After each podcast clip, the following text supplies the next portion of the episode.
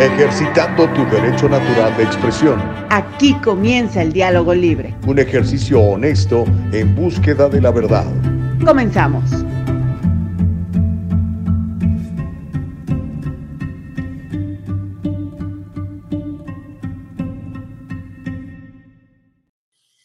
Viernes chiquito. Oye, qué gusto poderte saludar. Bienvenidos como todos los días a este ejercicio de comunicación absolutamente libre, sin cortapisas sin censura llamado El Diálogo Libre. Ya les saludamos en este precioso y fresco jueves acá en el sur de California. No sé en qué parte del mundo te encuentres. Hay gente que nos escucha y nos ve en México, gente que nos escucha y nos ve en Guatemala. El otro día un buen amigo me dijo, Gustavo, ¿dónde crees que ando? Dije, ¿dónde? En Dubai. Ándele. No sé qué hora sean en Dubai, pero si nos estás viendo en vivo en Dubai, pues te mando un abrazo, ¿ok? Bienvenidos, le damos gloria a nuestro Señor Jesucristo porque aquí estamos vivos, oiga. Y mientras estemos vivos podemos hacer cambios. Mientras estemos vivos podemos afectar nuestro entorno. Así que aprovechemos cada minuto de vida que Dios nos da para ser útiles, para servir a los demás, para servir a la gente que se nos ponga enfrente de cualquier manera, con la habilidad que usted tenga, con eh, las habilidades que el Dios le haya dado y las otras habilidades que usted haya desarrollado por su cuenta. Porque acuérdese, nadie, nadie, nadie nacimos ya eh, listos para hacer muchas cosas, ¿no? Si para, por ejemplo, para caminar. ¿Se ha fijado? Cuando un bebé empieza a querer caminar y se cae, ¿verdad? ¿Qué es lo que hace? Llora y dice, yo no sirvo para esto. ¿Eso es un mensaje de Dios que me dice que yo no debo de caminar? Por supuesto que no. Lo intenta de nuevo y lo intenta de nuevo hasta que después ya lo ve caminando y corriendo y haciendo todas las cosas que hace una persona. Entonces, ¿por qué a nosotros nos pasa eso ya de adultos? Eh? O sea, intentamos algo y decimos, nos fue mal, decimos, no, ¿sabes qué? Es una señal de Dios que me dice que yo debo de quedarme aquí como maceta, plantado aquí. No, señores, vamos a hacer las cosas, échenle ganas, eh, búsquense mentores que ya hayan hecho lo que ustedes quieren hacer y pregúntenles, tomen clases, aprendan, vayan a cursos, conozcan personas. Acuérdense que somos el reflejo de las cinco personas con las que más nos juntamos. Si usted se junta con cinco personas de calidad, pues va a ser una persona de calidad. Pero usted se junta con cinco personas mediocres, va a ser una persona mediocre, lamentablemente. Esas son las estadísticas y no mienten. Entonces, nadie vinimos a este país como inmigrantes a ser mediocres, ¿o sí? ¿Verdad que no? Bueno, vinimos a hacer cosas, vinimos a hacer, eh, alcanzar sueños, alcanzar metas, a darle un mejor estilo de vida a mi familia, a mi esposa, a mis hijos. ¿O no? Entonces, hay que echarle ganas, ¿ok? No se me raje. Ok, bueno, niños, son ya las 7 de la mañana con 4. Hoy es 16 de febrero del año 2023. Me da mucho gusto saludarle a nombre de mi productora, Nicole Castillo, eh, que además es co-conductora y que siempre que batalla de emergente, siempre que batea de emergente, batea de mil. O sea, la bota del campo, para hablar en términos beisbolísticos. El béisbol es uno de mis deportes favoritos, la verdad. Eva Castillo nos produce de manera ejecutiva y aquí estamos como cada mañana haciendo para usted el diálogo libre. Muchas cosas están pasando a nivel local, a nivel estatal, a nivel federal, a nivel mundial. Las vamos a estar discutiendo aquí con todos ustedes para que estemos enterados de lo que sucede, de lo que pasa. Así que yo le invito a que haga varias cosas. Primero, dándole las gracias, ¿verdad? El que usted nos vea, aunque no nos comente, sabemos que está usted ahí viéndonos y eso es bien importante. Ahora, cuando nos comenta es todavía mejor, porque entonces quiere usted que, quiere decir que usted eh, quiere involucrarse en el diálogo libre, quiere participar, quiere externar sus puntos de vista. Todos los leemos, ¿se da usted cuenta? A veces ya cuando nos, estaba, nos estamos yendo, se nos acaba el tiempo, ya quizás se nos escapan unos dos o tres, pero normalmente los leemos todos. Entonces, regálenos un like si nos está viendo en Facebook compártalo en su propio muro si nos está viendo en Facebook, ponga seguir la página si nos está viendo en Facebook. Si está en YouTube, como muchos, muchos les gusta en YouTube y en vivo, simplemente suscríbase a nuestro canal y denle clic a la campanita que aparece en la parte inferior derecha de la pantalla de su teléfono de celular o de su dispositivo móvil o de su laptop o de su computadora personal donde nos esté viendo, ¿ok? Y ya saben que siempre estamos en www.eldialogolibre.com.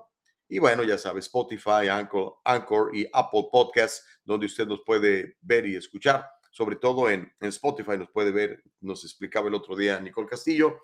En Apple y en Anchor nada más es por audio, pero igual, o sea, la gente está trabajando, va manejando, haciendo ejercicio, puede escuchar este programazo. Esa es mi opinión.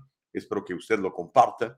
Eh, y yo creo que sí, si no, usted no se aventaría el tiro de estar aquí comentándonos y viéndonos y platicando todas las cosas que suceden.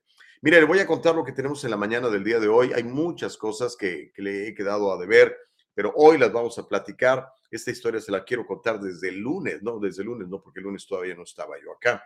Andaba todavía con el asunto del funeral de mi mamá, pero el martes, desde el martes le quería contar la cantidad de mm, registros de entrada de indocumentados al, al, país. En enero se registraron más de 150 mil eh, indocumentados que entraron por la frontera sur de los Estados Unidos y México. Le voy a contar cómo en las ciudades más grandes es más barato rentar que comprar y le voy a dar una lista donde están algunas ciudades de California, por supuesto. Le voy a contar algo que, que he estado insistiendo ya por un buen tiempo y que tiene que ver con, con este asunto de la transición de los chavitos y de las chavitas, ¿no? De que no se sienten conformes y que todo esto y la, la confusión y todo lo demás, ¿no? Pues bueno, eh, lamentablemente los adolescentes que están experimentando ese asunto de la transición están verdaderamente en riesgo de peligro mortal, de suicidio. Tengo unas estadísticas de parte del CDC, del Centro para el Control y Prevención de Enfermedades, para que estemos muy pendientes, oiga, muy pendientes. Para mis amigos de la Gran Manzana, Nueva York ha vencido a California.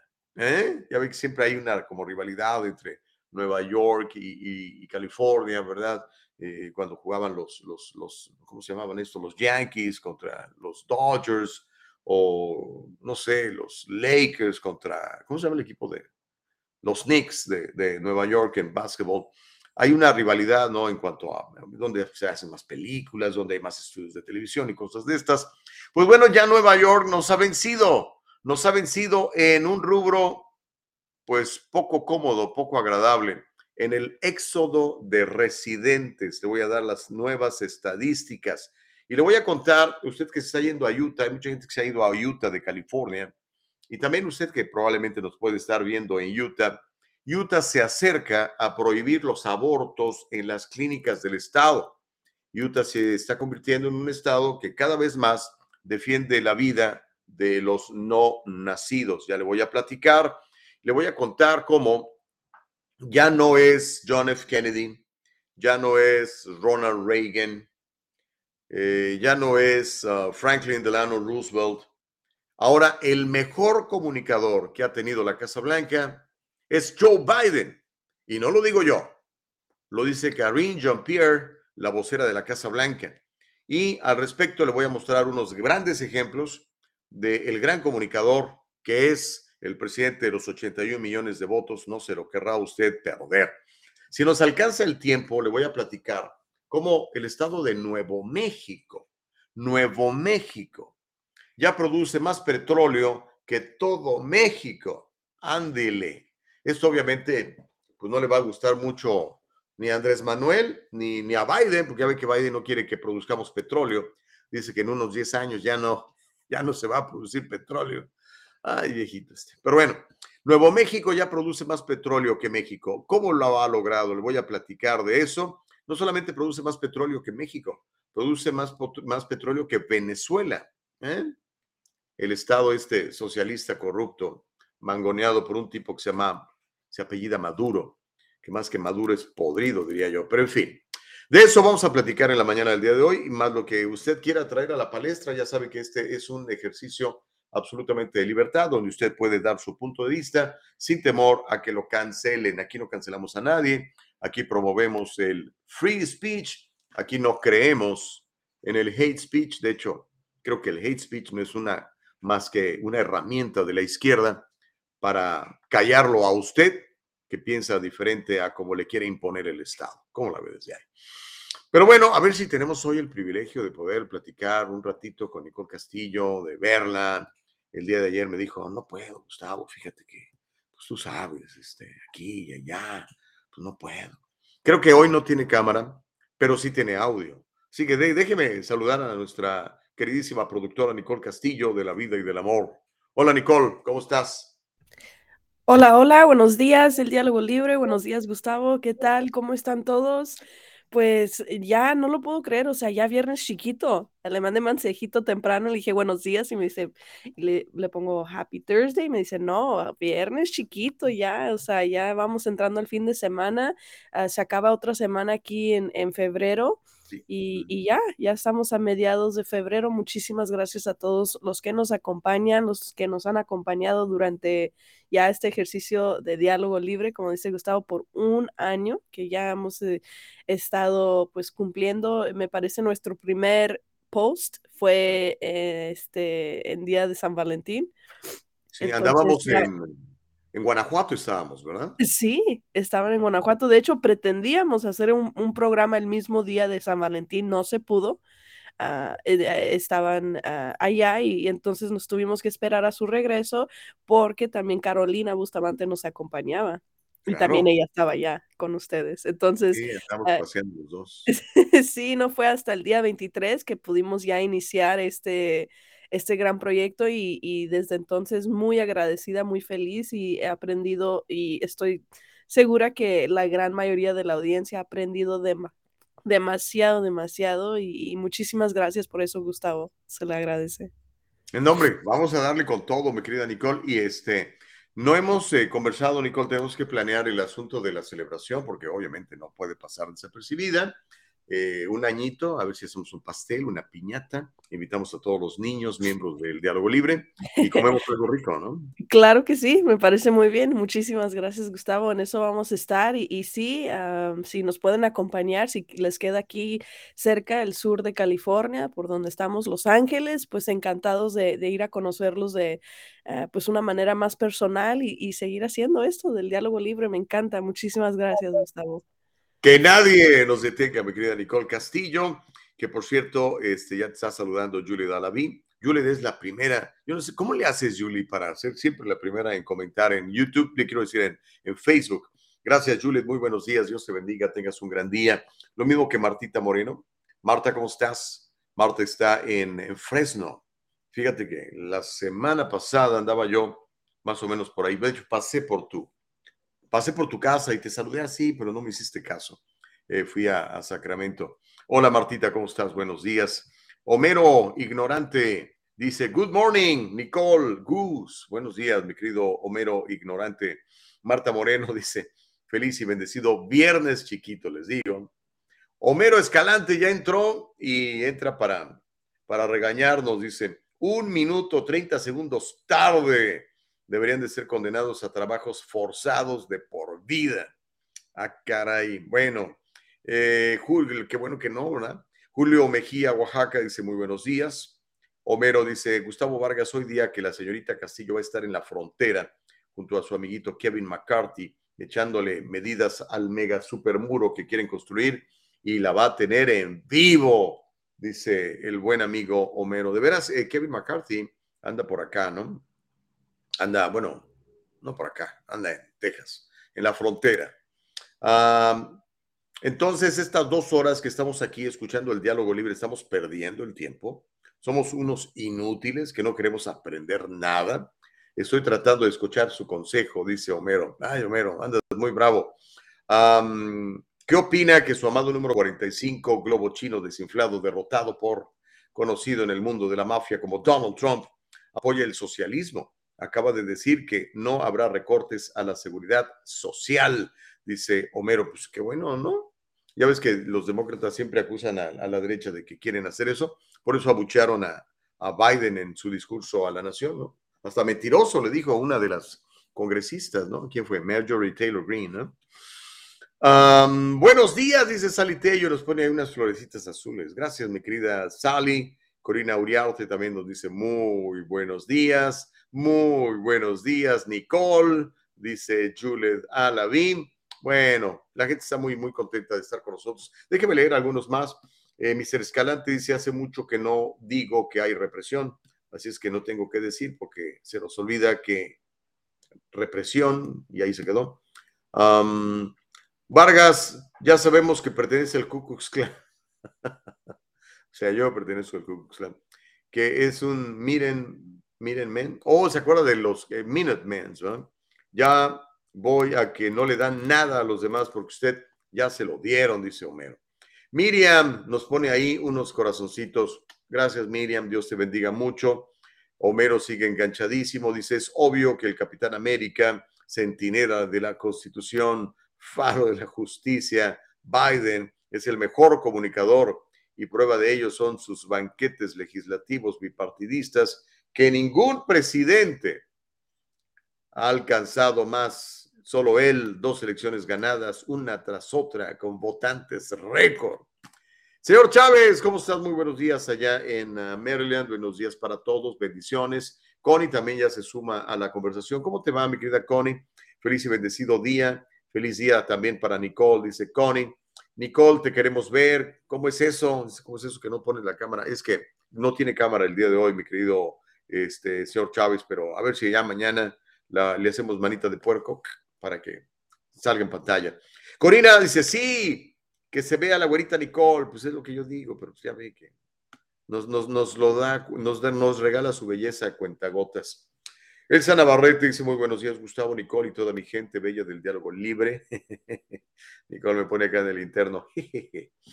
Homero, si va a haber comida gratis y para llevar, cuente con mi asistencia. De hecho, acabo de comprarme un topper de dimensiones colosales para llevar comida para mi casa, no para llevarles a ustedes. Mm, no, eso no. No, no es para, va a ser para comer allí, Homero. Pero sí llega con hambre para que le, le atores con ganas. Marisol Ramos dice, hola, bendiciones. Gracias, Marisolita.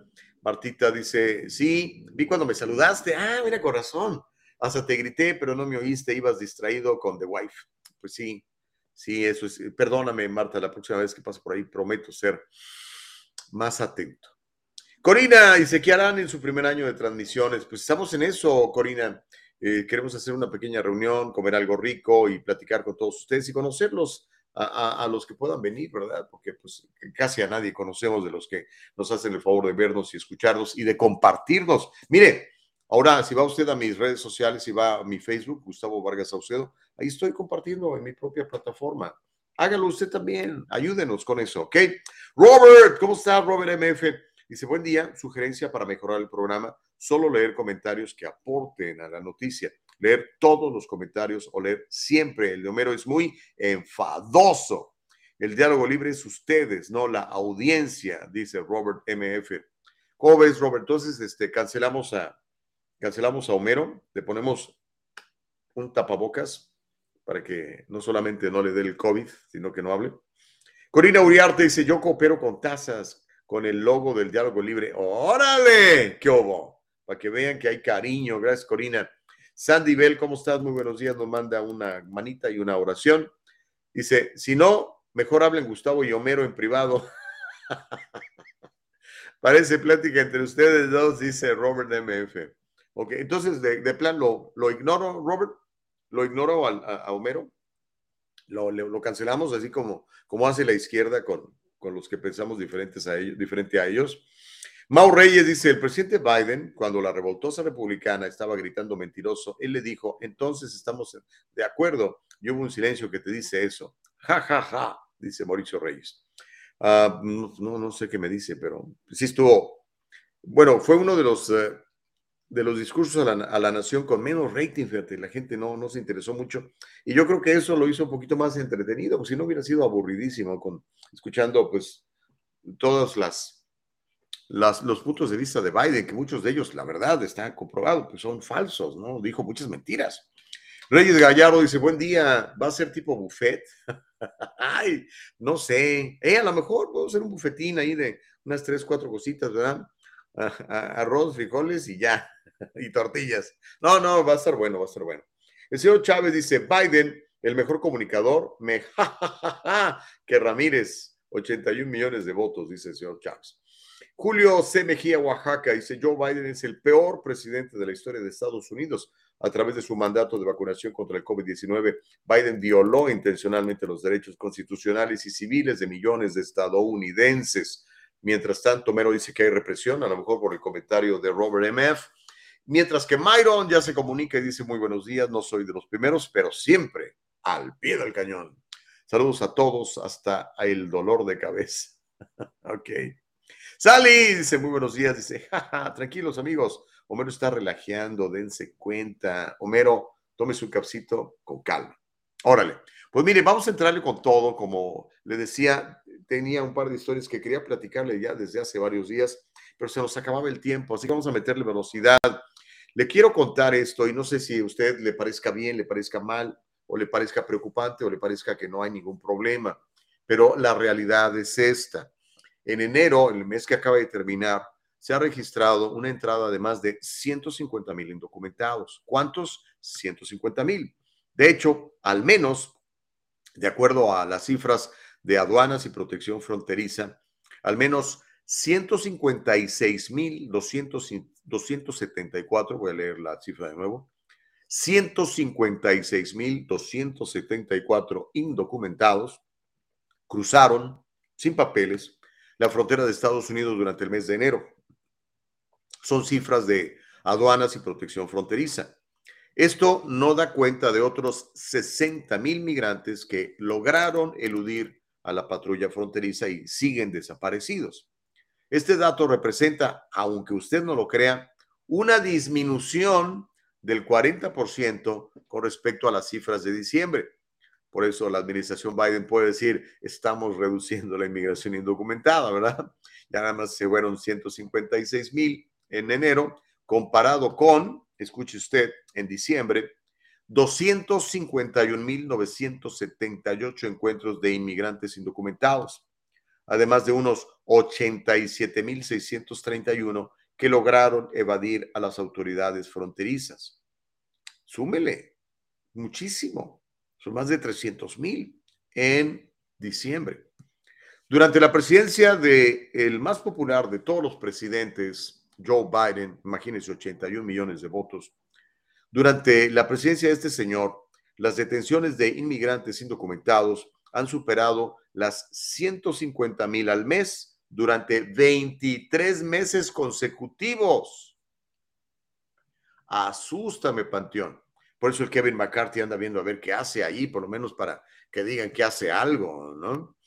Según el comisionado interino del CBP, que se llama Troy Miller, textualmente cito, la actualización operativa mensual del mes de enero ilustra claramente que las nuevas medidas de control fronterizo están funcionando.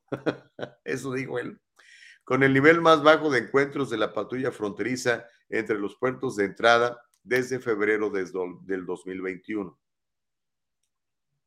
Ok, le voy a repetir la cifra a este señor Troy Miller, el nuevo jefe ahí de aduanas y protección fronteriza.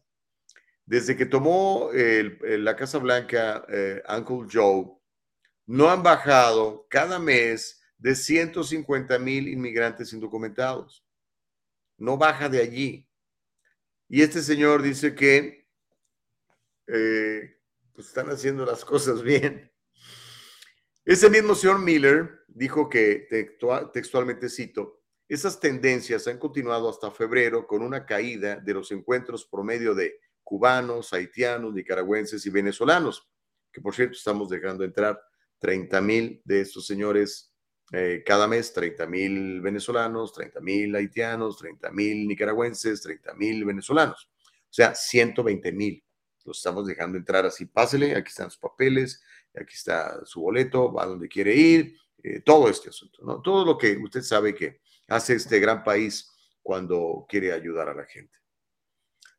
El asunto es la gente como, como Homero. No sé cuántos años tengas acá, Homero, pero a ti no te han dado ninguna de estas situaciones. Y eso hace que la gente se enfrente, se enoje y diga, no es justo. Los datos de la patrulla fronteriza indican que Texas continuó soportando la peor parte de las entradas de inmigrantes irregulares. Particularmente El Paso y del Río Texas registraron la mayor cantidad de tráfico de migrantes. mientras que los carteles del tráfico de personas, pues felices haciendo billetes a lo bárbaro. ¿Cómo la ve desde ahí? Leti Music dice, son 30 mil entre todos esos países. No, mi querida Leti, eh, la orden ejecutiva de Biden es de 30 mil por cada uno de esos países, o sea, son 120 mil, Leti. Homero dice, señor Gustavo, no se preocupe, ya por la inmigración, ahora que el costo, ¿eh? el costo del castillo será rodeado de muros, ya no habrá, será impenetrable, imagínese llegar hasta el sol, dice Homero. Mm, bueno. Uh, Juliet dice, ¿y los de México qué? Es lo que te estoy diciendo, Juliet. Entonces la gente se enoja. Dice, oiga, espéreme, señor Biden, yo tengo 25 años aquí pagando mis impuestos. De hecho, tengo una empresa, no sé, tengo una empresa, puse un puesto de tacos o un restaurante, un salón de belleza, o corto el, el pasto, o soy camionero, tantas cosas a las que nos dedicamos. Y yo todavía nada, oiga, ni siquiera puedo regresar a, a, a, mi país a ver a mi mamá, por ejemplo, ¿verdad? Eso enfrenta a la gente. Eso está mal, no debiera ser así. Pero bueno, algún día el Congreso ¿verdad? Hará alguna reforma migratoria, algún día, no sé cuándo. Por lo pronto, bueno, ya le conté la, hace unos días, eh, Durbin, el senador por Illinois, y ¿cómo se llama el otro? Uno de los Rhinos, uh, Lindsey Graham, eh, hicieron una propuesta para, por lo menos, regularizar a los, a los Dreamers, ¿no? Pero bueno, Silvia Morales dice, bendecido día, que Dios derrame muchas bendiciones a toda la familia del Diálogo Libre. Un abrazo fuerte para usted, señor Gustavo, y para Nicole. Para mí son familia. Todos los días estamos unidos escuchando el programa. Uy, qué amable. Silvia, you just make my day. Gracias de veras, Silvia Morales. Qué amable. Gracias por tus palabras. Les agradezco. Se los agradezco mucho. Ojalá nos podamos conocer pronto en esta, esta celebración que queremos hacer para, para pues darle la bienvenida al primer año del diálogo libre, imagínense nada más. Mientras eso sucede, chicuelos, le cuento, en las ciudades más grandes es más barato rentar que comprar casa. Se lo repito, en las ciudades más grandes del país es más barato rentar que comprar casa. Hay una empresa que se llama realtor.com. Cuando usted quiera saber cifras sobre eh, movimientos eh, inmobiliarios, realtor.com o realtor.com. Reveló en un informe basado en datos de eh, diciembre de, de, del 22 que en 30 de las, de las 50 ciudades más grandes del país es más accesible alquilar una casa que comprarla. El costo de un pago mensual para arrendar una casa es aproximadamente de mil dólares menos que el costo de comprarla. Para calcular el costo mensual de comprar una casa, el sitio de web de bienes raíces realtor.com se basó en los precios de venta promedio para casas tipo estudio, de una y dos habitaciones, a una tasa hipotecaria del 7%. Realtor clasificó a Austin, la capital de Texas, como la ciudad número uno donde es menos costoso rentar que comprar una casa. Por cierto, mi hija vive ahí en, en Austin. El arrendamiento mensual promedio en diciembre del 2022 fue de 1.659. Recuerden, eso es a nivel nacional. En California es altísimo, más grande. Pero el arrendamiento mensual promedio en diciembre del 2022 fue de 1.652, mientras que el costo de compra mensual fue de 3.672. ¿Ok? Este es el promedio. Si usted quiere comprar una casa y tiene un sueldo promedio y el pago mensual es de 3.600, déjeme hacer la matemática para saber cuánto es al año, que es como se debe de hacer ese tipo de, de, sumas, ¿no? Porque la gente dice, ¿cuánto pagas? No pago mil, no. Si pagas mil de renta, pagas 12 mil al año, es lo que así tienes que verlo. 3.672 por 12 meses 3.672 por 12 meses son 44.064 dólares. ¿Ok? Es una la nota, no cualquiera, ¿no? Hay gente que ni siquiera gana eso en un año, menos para comprar una casa. Entonces, imagínense nada más. no solamente tiene usted que poder hacer el pago mensual, 44 mil dólares, quiero decir, el pago anual de eh, su casa, 44 mil dólares, sino que aparte tiene que juntar para el enganche, ¿ok? Por lo menos, creo yo, el doble de esa cantidad.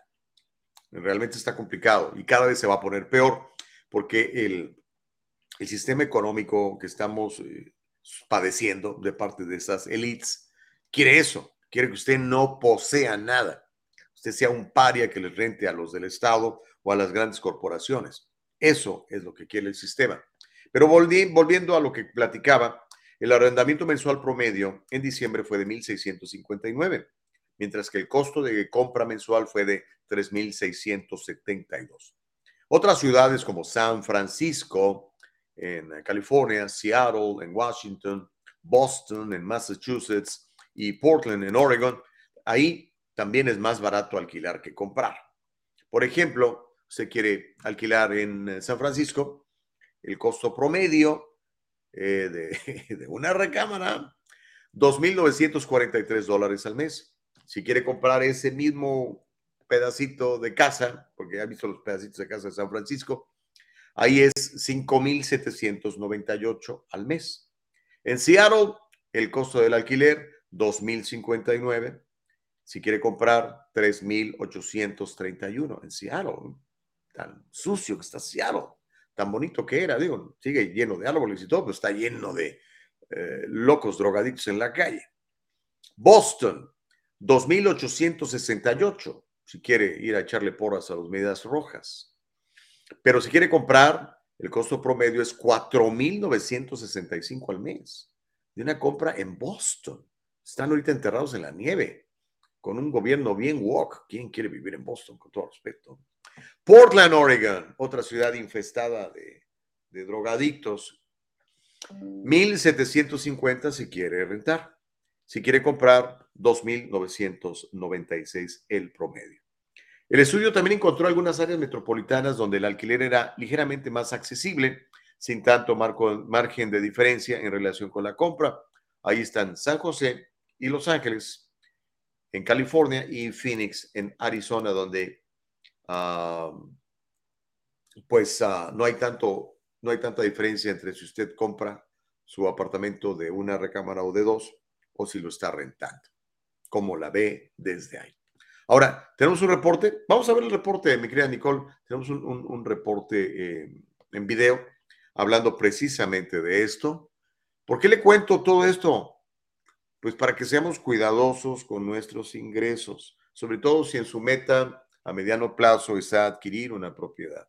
¿Ok? Tiene usted que ser muy inteligente, tiene usted que ser muy ahorrativo, tiene usted que ser muy visionario y tiene que generar entradas extras de dinero, porque con, con un sueldo de 50 mil dólares no le va a alcanzar. Con un sueldo de 60, 70 mil, 80 mil, probablemente tampoco. A menos que usted decida hablar con su familia y decir, nos vamos a sacrificar, chavos. Por dos años no vamos a salir a comer. Por dos años vamos a dejar de comprar ese café caro. Por dos años no vamos a financiar ningún auto y todo ese dinero lo vamos a juntar para comprarnos algo, a ver en dónde. Porque la cosa es que también cada año siguen subiendo las cosas. Es a propósito, como le digo, es a propósito. Se construyen pocas casas para que el inventario haya, sea, sea pequeño y los intereses suben para que se le haga más difícil. Y como le digo, lo ideal de estas elites, que, que son los que cuando yo le hablo de los Masters of the Universe, a esos me refiero. Esos son los dueños de las tierras, esos son los dueños de las propiedades. Quieren que usted viva allí con ellos y les esté pagando perennemente y que no sea usted dueño de nada. Pero vamos a ver este reporte, mi querida Nicole Castillo.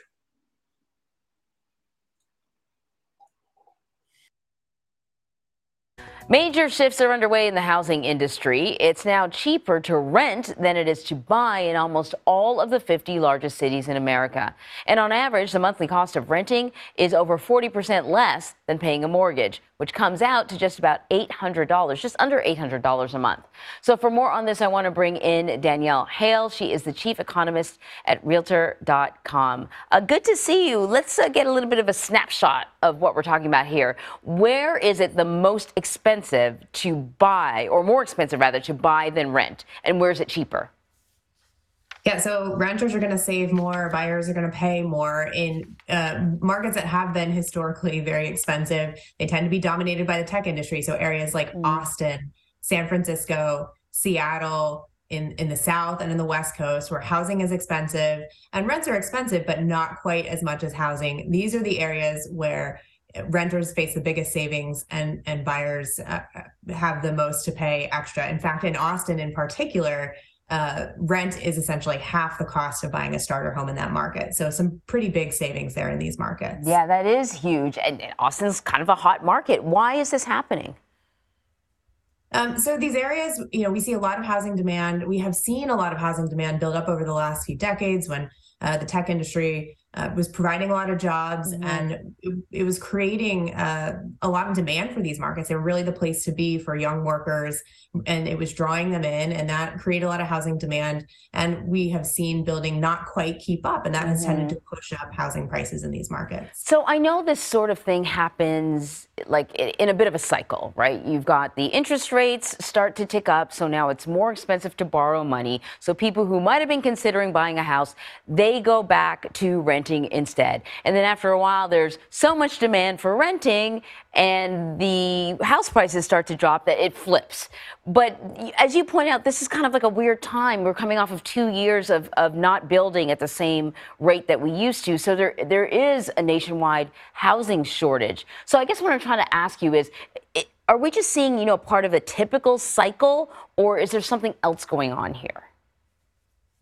I think the nationwide housing shortage that we've seen has really kind of built up over the last decade and, and worsened, particularly in the past two years, is contributing. So mm. we're not building enough housing. That's true in the for rent market as well as in the for sale market. But fortunately, in the last couple of years, we have seen uh, rental construction pick up a bit but rents for 2022 as a whole were growing at double digits. So uh, we've got some mm. some really interesting times in the housing market. It's expensive to find a place to live, whether you're choosing to rent or to buy.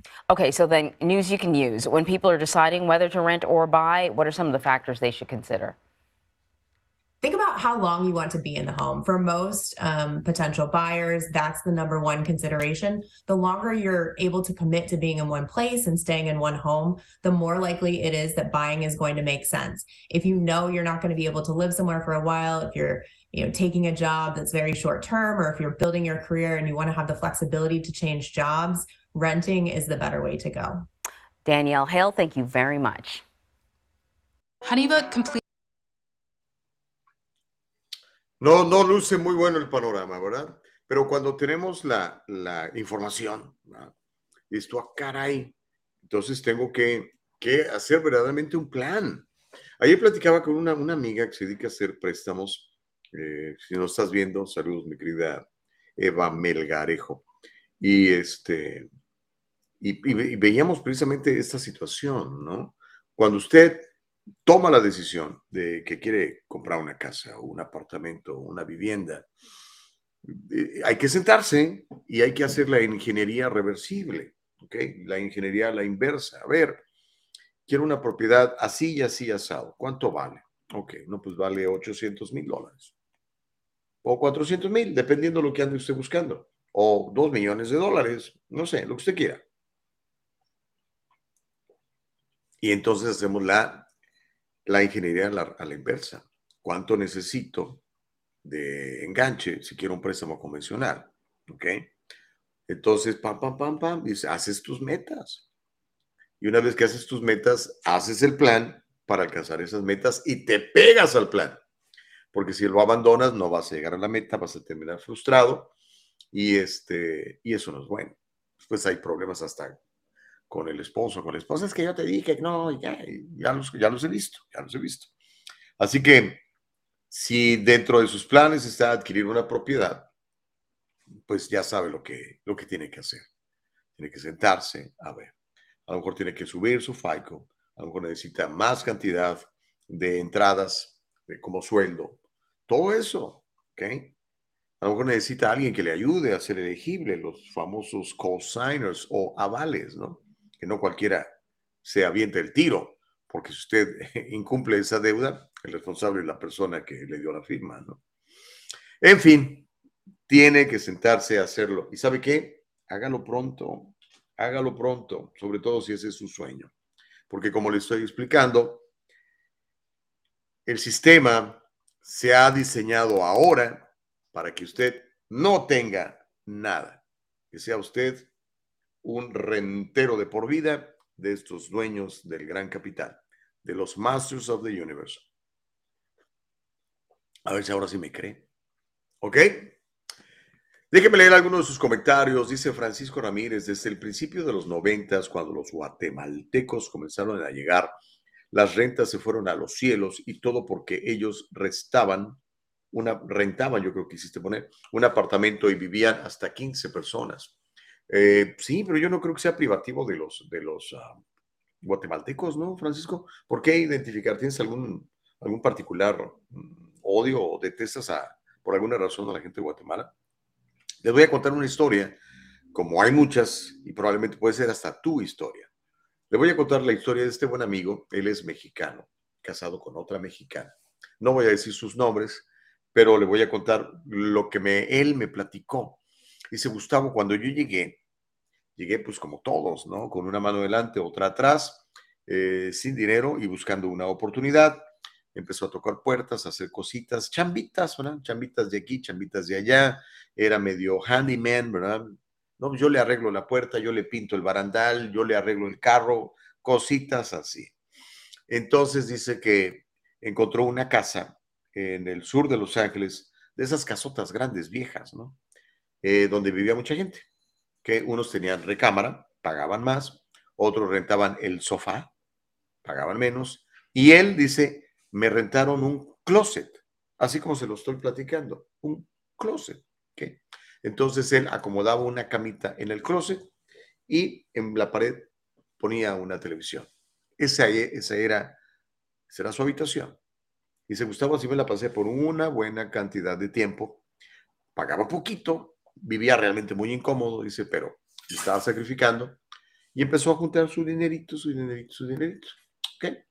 Eventualmente aprendió inglés, aprendió, eventualmente aprendió una habilidad, eventualmente se fue a trabajar a un mejor empleo y se pudo mudar y bueno, ahora es dueño de casa y es una persona muy bendecida por parte de Dios, gracias a su buen trabajo. Y yo creo que a lo mejor la historia tuya puede ser muy parecida a la de este amigo, porque no, son, no son historias ah, extraordinarias, son historias muy comunes. Lo que hacemos es extraordinario, pero lo que quiero decir es que esto le pasa a mucha gente. Pero obviamente tenía la visión, tenía la fe, el trabajo, puso la disposición de su tiempo y de sus habilidades para aprender nuevas cosas. ¿Ok? Yo he aprendido nuevas cosas. Eh, ayer platicaba con mi esposa, por ejemplo. Eh, me dice, oye, qué bueno. Me he, vuelto, me he vuelto, ¿sabes qué? Me he vuelto bien hábil, Nicole, en hacer PowerPoints y yo no, yo no tocaba ni la computadora. Pero apachurándole aquí, invirtiendo tiempo, empecé a, ah, mira, oh, este movimiento, esta foto, esta imagen, este diseño. Y ahora me quedan bien bonitos mis PowerPoints. Cuando usted vea una presentación de negocios mía, va a decir, ay, Gustavo, tú lo hiciste. Antes había que pagarle a alguien para que lo hiciera, ¿no? Ah, son habilidades que uno desarrolla queriéndolo hacer. Si usted no quiere, no va a poder pero si usted quiere, va a poder. Así de sencillo. ¿Ok? Como dice el libro de, de Napoleon Hill, ¿no? Think and grow rich. Todo lo que vemos fue hecho de lo que no veíamos. ¿Ok? Todo fue, estuvo primero en la mente de alguien. Pero bueno, ya sabe, mentes negativas y mentes positivas. Usted puede ser exactamente como usted quiera. Yo le recomiendo que sea una mente positiva. Gustavo, pero ¿cómo puede ser una mente positiva si ve cómo estoy de pobre, ve cómo? Pues empezando por ser agradecido. La actitud de gratitud es fundamental. Siempre se los digo, ¿no? Tenga una actitud de gratitud. Si tiene usted una actitud de gratitud, ya tiene la mitad de la batalla ganada. Francisco Ramírez dice, pues precisamente por personas como tu amigo, los dueños se dieron cuenta de que no importaba subir la renta. Al cabo, los guatemaltecos la pagarían y así fue como subieron las rentas, dice Francisco Ramírez. Bueno, es este, no sé qué clase de economía tomaste o en qué escuela de, de bienes raíces estudiaste, pero estás mal, Francisco. no es así. Obviamente vivimos en un sistema capitalista de obviamente de donde hay oferta y hay demanda. Donde, los lugares donde hay más demanda para vivir, pues va a ser más caro vivir. O sea, si yo quiero un apartamento en, Huntington Beach o en Seal Beach o en Newport Beach, me va a costar más que un apartamento en Compton, en Watts, en el sur de Los Ángeles. Porque ahí no hay gente más que quiere vivir acá, es más caro. Por lo que tú quieras, por las diferentes condiciones. Pero por el otro lado, como he estado platicando con el gobierno deteniendo la inversión inmobiliaria, haciendo que sea más difícil para los inversionistas construir casas porque les hace muy lento el proceso, y les pone demasiadas trabas. Tienen que pasar a veces años para poder usar un terreno para ver si se puede construir o no por toda la burocracia, lo que le llaman el red tape. ¿okay? Entonces eso encarece todo esto. A eso le sumas la inflación. La inflación es diseñada por el Estado. El actual Estado que tenemos quiere que la inflación esté alta para empobrecerte, ¿ok? Para que no te alcance el dinero, para que te preocupes más por a ver qué vas a comer que saber cómo voy a invertir, ¿correcto? Y de ahí le podemos ir siguiendo.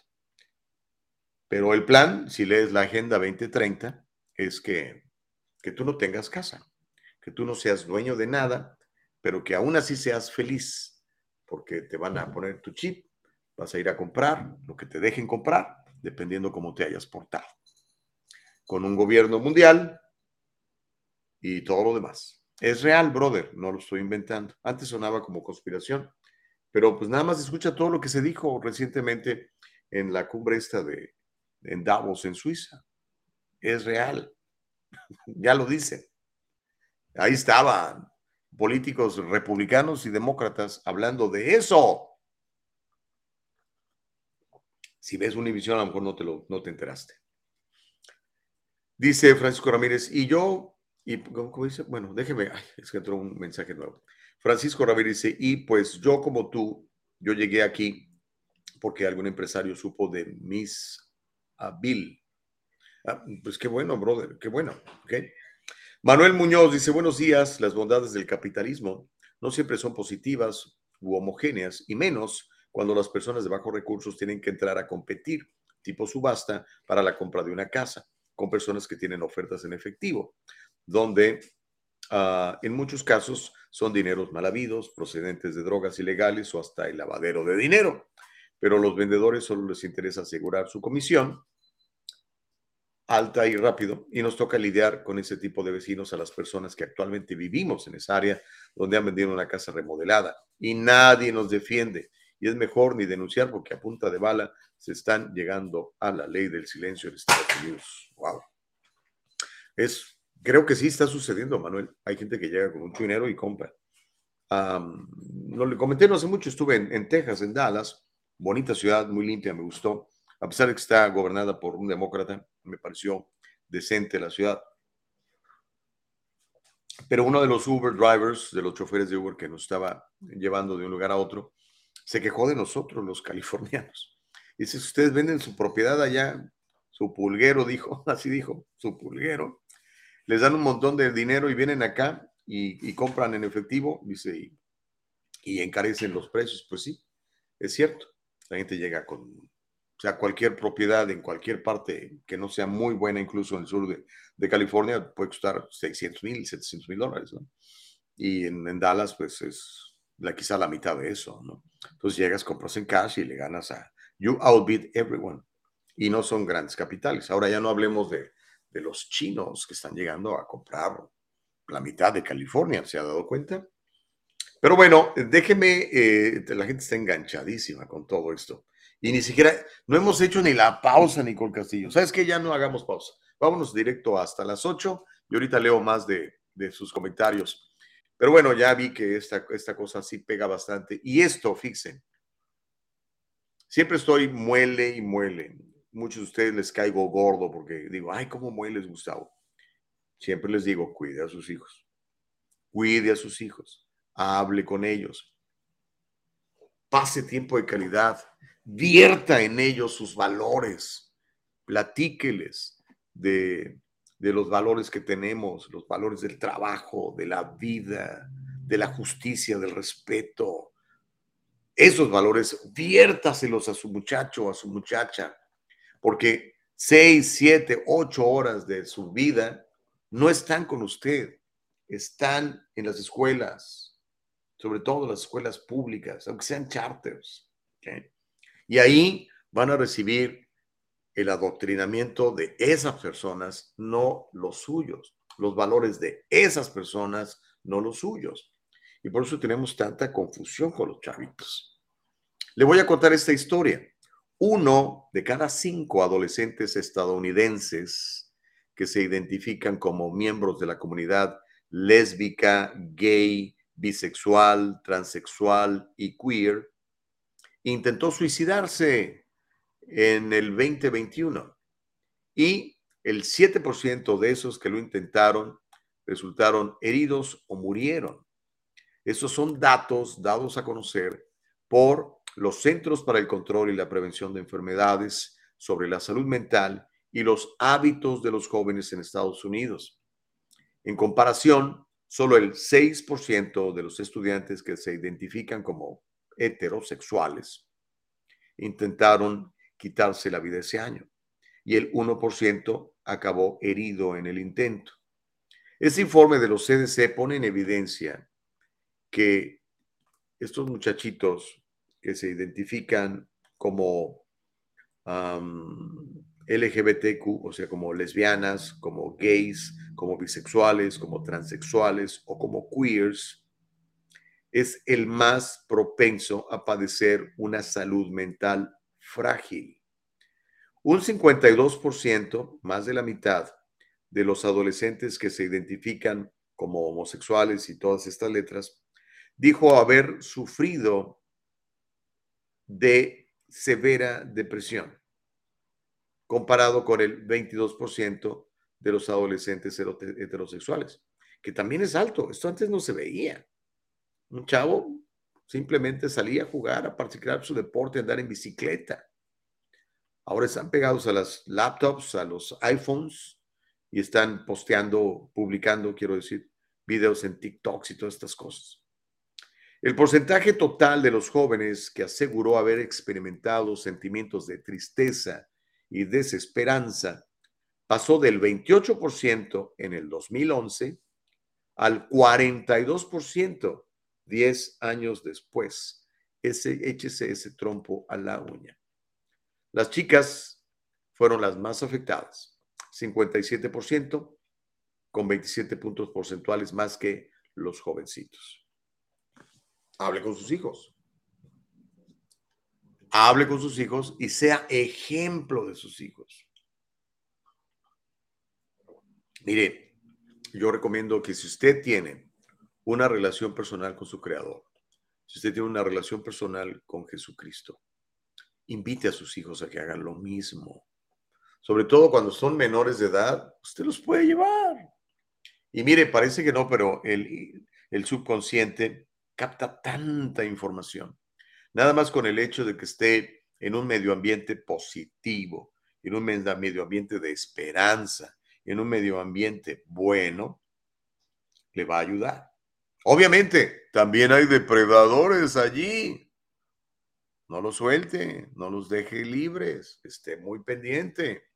Acuérdese que los depredadores siempre andan buscando jovencitos y los jovencitos los va a encontrar en las escuelas, los puede encontrar en las iglesias, los puede encontrar en los parques. Entonces ahí es a donde van estos hijos de su madre. Y ahora la tienen más fácil porque nuestros jovencitos, lo primero que les damos En lugar de regalarles un buen libro, en lugar de regalarles, no sé, una bicicleta para hacer ejercicio y que se vayan contigo a, a recorrer la calle, les regalamos un iPhone. Y ese iPhone es un pasaporte a grandes cosas, porque con eso puede hacer grandes cosas, pero también es una puerta de acceso a todas estas plataformas. Twitter, por ejemplo, todavía no han podido eliminar la enorme cantidad de, pornografía que hay ahí. Y ya no digamos este TikTok, que es una verdadera amenaza para los chavos. Y le damos el pasaporte. Órale, éntrele a ver todo esto. Y se clavan. ¿Ha visto los berrinches que a veces graban los papás cuando le, quitan el celular a un niño o una niña, algunos se ponen como locos. Por eso le digo, si usted no se encarga de enseñar a sus hijos, alguien más lo va a hacer. Y con todo respeto, aunque el maestro sea muy bueno, aunque el entrenador de fútbol o de karate sea muy bueno, nunca va a querer más a sus hijos que usted. Usted quiere que tenga sus valores de trabajo, de respeto a la vida, de respeto a los demás, de ser honestos, de no andar haciendo tranzas, de no andar mintiendo para ganarle al sistema, porque hay esa onda como es. Nos creemos más inteligentes, ¿no? Venimos con esa chispa, no, no, no, pues el que no tranza no avanza y ese tipo de pensamientos eh, nocivos. Eso no es bueno. Enséñele a su hijo el camino recto y sea usted una persona que ejerza el camino recto. Porque si no, mire, todo este desastre que estamos viviendo, la crisis entre nuestros chavos de confusión sexual, de drogadicción, de tristeza, de fragilidad, la salud mental de nuestros chavos está siendo severamente afectada. Aquí están los datos, se los acabo yo de platicar. Déjeme leer algunos de sus mensajes antes de ir a la pausa. Tenemos un par de minutitos. Francisco Ramírez dice, lo que yo no puedo hacer, y pone un signo de interrogación, no, no sé a qué te refieras, Pancho. Myron Duarte dice, el que se enoja se arruga y el que se arruga se afloja. Myron Duarte dice, Francisco, me hace que están ustedes teniendo aquí una conversación privada. Ah, dice Francisco, Myron, la florecita, ja, eh, Marco de León dice, ese Francisco Biden, échale la culpa a los de Guatemala, lo que no pudiste hacer. Myron dice, Panchito mecha corta. ok. Ay, Dios mío, mi vida. Bueno, dice tú tranquilo y yo nervioso. José Rosas, buenos días, Gustavo. Esto va para Francisco, el que siempre está queriendo ofender a los hermanos guatemaltecos y las pedradas son para ti cuando se refiere al guatemalito. Oh, yo soy guatemalteco. Ah, yo nací en la Huasteca Potosina, pero híjole, pues amo Guatemala, ¿cómo no? Tengo dos hijos guatemaltecos y una esposa que amo como no tienes una idea. Dice Francisco, ¿por qué ese odio hacia una nacionalidad? Yo soy mexicano y probablemente más mexicano que tú. Francisco Ramírez dice, ¿cómo se ve que tú nunca viviste en el centro de Los Ángeles y no te diste cuenta cómo los guatemaltecos llegaron en cantidades industriales y no solo subieron la renta, sino malbarataron el trabajo? Dice Francisco Ramírez. Pues sí, no, la verdad nunca viví en, Los Ángeles. Bueno, una época que viví en Los Ángeles, viví en, cuando estaba soltero después de mi divorcio, viví varios años en, en Silver Lake, que es Los Ángeles, ¿no? Sally Tello dice, Así tengo más de una propiedad que me hacen larga los trámites para todo. Mientras tanto, sigo pagando taxes anuales y no puedo rentar ni nada. Pues sí, es a propósito, mi querida Sally. El señor Chávez dice, lo que Ramírez trata de decir es que los guatemaltecos son gente inteligente y próspera. Ah, órale. Manuel, Manuel Muñoz dice, buenos días, las bondades... Ah, no, ya lo había yo leído. Ok, perdón, a veces se me olvida. Pero hay otro mensaje de Manuel, dice, yo no creo que ninguna persona homosexual lo sea por decisión propia. Fijémonos que es mucho más fácil vivir en una sociedad y seguir sus parámetros. Ser homosexual en muchas culturas es sinónimo de deshonra y vergüenza.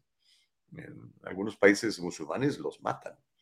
Muchas familias, en el donde acaba de, de ser el mundial, ahí los meten a la cárcel. Muchas familias prefieren tener un hijo delincuente en la cárcel que un hijo homosexual. La falta de aceptación y el maltrato psicológico y físico cuando un muchacho sale del closet, si tiene una personalidad B débil, probablemente va a querer terminar con su vida por verse diferente a los demás. Esto lo entendí tarde y yo era de los que más me burlaba de las personas gays y o con defectos físicos. Que Dios me perdone por el mal causado a todas esas personas. Sí, si te arrepientes de corazón, Manuel, Dios te perdona, claro. Mau Reyes dice, concertémonos, el diálogo libre, no pongas importancia en este trío, lee los mensajes de Homero mejor, dice Mauricio. Marco Elió dice, enojado porque Trump es racista y mira quién habla, racista. Francisco Ramírez dice, ahí la vemos, ya comenzó el adoctrinamiento de la teoría QANO. Francisco Ramírez lo dice, pulmones. Eh, Myron dice, tómalo por el lado amable, chavo, pero no te enojes. Marco de León dice, andan hablando de racismo y ellos mismos son racistas. Reyes Gallardo dice, hablando de dinero, profecía, ayer empecé a escuchar un mensaje del pastor Darío Salas, que comienza hablando de las siete etapas del dinero, pasando por tarjetitas de crédito, cheques, dinero, digital, etcétera. Está publicado en Facebook, interesante. Hay, que, hay que verlo, ¿no? Gracias, Reyes, por compartir. Y Francisco Ramírez dice, ¿y tú como el cerotón? eh, Myron Duarte dice, quedas bautizado como Chacorta. ¿Qué, es chacorta? Eh, de repente están usando este, regionalismos que no conozco. Ah, espero no estar leyendo un, algo que no deba, pero no, no lo entiendo. Homero Escalante ya comentó, dice, señor Gustavo Vargas, es aquí donde entra usted o personas que son y únicamente cavernícolas. Los muchachitos y muchachitas de la comunidad lésbica sufren por el cavernicolaísmo perpetrado, orquestado, financiado desde la derecha conservadora. Hágame un favor, señor Gustavo Vargas, vaya a la, delegación más cercana, entréguese y pida que le den cadena máxima por sus crímenes de lesa humanidad. ¿Cuál sería mi crimen, mi querido Homero? ok, Francisco dice, carnal, ja, ja, ja, no, ¿eh? Marco le dice, cállate tú, racista. Eso es todo, carnal, dice Mayro. Ok, bueno, chicos, se calentó el chocolate. Vamos a, tomar la pausa. Cuando regresemos, le voy a contar cómo Nueva York le ha ganado a California en el éxodo de residentes. Y, oh, teníamos una entrevista programada en un rato más. Ah, aquí ya me están mandando la información. El abogado José Jordán es un inmigrante como muchos de nosotros. Llegó indocumentado y fue aquí donde se hizo residente y se convirtió en ciudadano. Y ahora es presidente y fundador de la firma legal José Jordán y Asociados, donde unido a otros abogados se especializan en casos de inmigración, casos de accidentes y casos penales y criminales. Llámeles, todos ellos hablan su idioma y están para servirle. Oh, ya, uy, qué rápido regresamos, mi querida Nicole. Ah, ok. Fíjese que tenemos una entrevista sobre la Feria del Empresario. No sé si viste el, correo electrónico, mi querida Nicole Castillo. Eh, ahorita te voy, a, te voy a mandar alguna información. Eh, ¿Dónde está? Aquí está Nicole Castillo, productora. Le hacemos forward y ya lo recibió. Yes. Ok. Sally vale. Ok. Sí, sí, sí, sí, sí. Sí, la vamos a hacer. Okidoki. Perdonen ustedes que estoy aquí hablando con gente. No se preocupe. Pero bueno, oiga, pues ya son las 8 de la mañana con 4. Es apenas la primera pausa que hacemos, Nicole. Impresionante. Impresionante. hemos estado enganchadísimos con todos ustedes. Parece que no, pero miren, el tiempo se, nos eh, va, pero rapidísimo. Pero bueno, Vamos a continuar porque, como le digo, tenemos muchas cosas que hacer y queremos obviamente estar con todos ustedes para que pues eh, le vaya agarrando el asunto a todo esto, ¿no? Pero en fin, déjeme, le voy a mandar una vez más la información a mi querida Nicole Castillo. para que lo tengan. Ok, entonces nada más le voy a hacer forward. ¿ah? Forward. Ok, creo que, no sé, ya lo tenías. Ok, ya te lo mandé, Nicole, ya te lo mandé. Pero bueno, em, vamos a, a contarle lo, en lo que me quedé en Nueva York. Ah, ¿Se acuerda de aquella canción que cantaba Frank Sinatra, no? If you can make it there, I'll make it everywhere.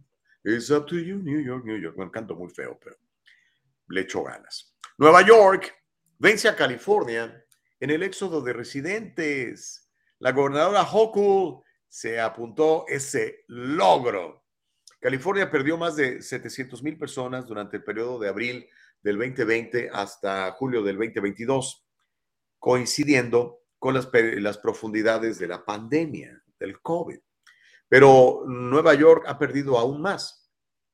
Hay nuevos datos del Censo de Estados Unidos que fueron publicados por el periódico Los Angeles Times. Los Angeles Times publicó, voy a citar textualmente, California ha estado experimentando una disminución en la población durante años con la pandemia del COVID, empujando a más personas a mudarse a otras partes del país, dicen los expertos. Siempre que dicen los experts say, experts say, ¿quiénes son los expertos? Me cae gordo cuando ese recurso chafa de malos periodistas dicen los expertos. ¿Quiénes son los expertos? Mejor dígame, eso dijo fulanito de tal, quien es líder de tal. Por eso de que los expertos es un lugar común que me repatea me repatea, pero bueno. Ah, pero eso publicó Los Angeles Times, no necesariamente son los mejores para el periodismo. Pero en fin, la razón principal del éxodo son los altos costos de vivienda en el estado de Nueva York. Pero otras razones incluyen los largos viajes al trabajo, las multitudes, el crimen y la contaminación en los centros urbanos más grandes la mayor capacidad para trabajar de forma remota. O sea, usted ya puede vivir en otra parte y trabajar remotamente si se lo permiten en su, en su negocio. Por ejemplo, mire, el día de ayer eh, estaba yo aquí en mi casa, aquí en este mismo, en este mismo lugarcito donde le estoy platicando y me contacté con una persona que necesitaba mis servicios en el estado de Carolina del Norte. Yo nunca he estado en Carolina del Norte y pudimos ayudarle con un plan de jubilación y algunos otros planes de universidad para sus niños. Pues que a todo dar, ¿no? Entonces mucha gente dice, a ver, yo ya no tengo que vivir en Nueva York, ya no tengo que vivir en Los Ángeles, ya no tengo que pagar 3 mil dólares de renta y cuando salga tengo que encontrar ahí heces fecales humanas y, eh, eh, jeringas eh, para donde se inyectan los, muchachos drogadictos, ¿no? Y aparte de que me, me, me golpeen mi carro, me asalten, me quiten el reloj. No, pues me voy. Hablas con tu empleador o si tienes una empresa que te permita hacer lo que yo hago, te vas a cualquier otra parte, ¿no? Y empiezas a trabajar desde, desde tu lugar. Hay días que, por ejemplo, este, me voy, literalmente, se lo voy a confesar, me voy, por ejemplo, a la playa, me voy a Huntington Beach, ¿eh?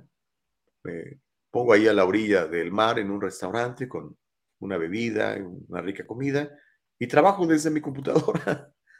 Mucha gente lo está haciendo y eso pues le está afectando particularmente a ciudades como Nueva York y Los Ángeles, a estados como el estado de Nueva York y California. Bueno, California perdió 508.903 personas de su población total, esto hasta julio del 2022, pero ¿qué cree? se sumaron otras cientos de miles más, de acuerdo al último reporte del censo, a partir de agosto, septiembre, octubre, noviembre y diciembre. Nueva York perdió 524 mil personas nada más hasta julio del año pasado. La mayoría de la gente que vivía en Nueva York se fue a Florida, como la ve desde ahí. La migración exterior neta de California a otros estados fue aún más alta que la medida de Nueva York, o sea, lo que se llama eh, los que entran y los que salen, porque a Nueva York sí se fueron muchos, pero entraron algunos, entonces se compensa un poquitito. Pero Nueva York va a tener serios problemas ya muy pronto con la recaudación de impuestos porque la gente rica de Nueva York ya se hartó y ya se fue. Y la gente rica de Nueva York pues paga más impuestos. ¿Qué? ¿Por qué? Pues porque gana más porque sus propiedades valen más y los, impuestos en la propiedad pues son ah, más altos. Aparte, muchos de ellos tienen negocios y los han cerrado y eso va a ocasionar que haya menos ganancia para repartir en Nueva York. Así que, pues eso es lo que pasa cuando usted se mete demasiado. Bueno, no usted, cuando el gobierno se mete demasiado y quiere controlar todo y quiere imponer cosas. La gente dice, no, espérame tantito, no. Y empiezas a recibir demasiada gente y las empiezas a mantener. Nada más porque, pues porque están allí y las mantienes sin trabajar. Pero bueno, eso es lo que está pasando tanto en California como en Nueva York. Pero me llamó la atención que Nueva York superó a California en ese rubro, fíjese. Nos ganaron, hombre. Caray, qué pena me da que nos hayan ganado los neoyorquinos. Pero bueno, este, vamos a hacer un corte. Cuando regresemos, vamos con nuestra invitada del día de hoy. Vamos a hablar de empresa. Fíjese que está muy interesante lo que vamos a platicar, sobre todo para usted que anda buscando oportunidades. Hay una feria, así se llama, la Feria del Empresario. Se va a llevar a cabo el 26 de febrero. Y si está en el sur de California, le va a interesar mucho. ¿Ok?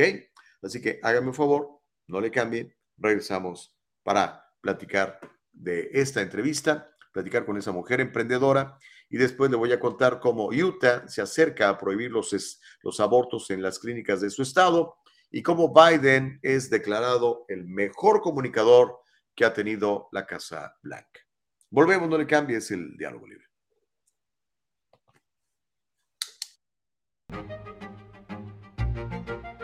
El abogado José Jordán es un inmigrante como muchos de nosotros. Llegó indocumentado y fue aquí donde se hizo residente y se convirtió en ciudadano. Y ahora es presidente y fundador de la firma legal José Jordán y Asociados, donde unido a otros abogados se especializan en casos de inmigración, casos de accidentes y casos penales y criminales. Llámeles, todos ellos hablan su idioma y están para servirle.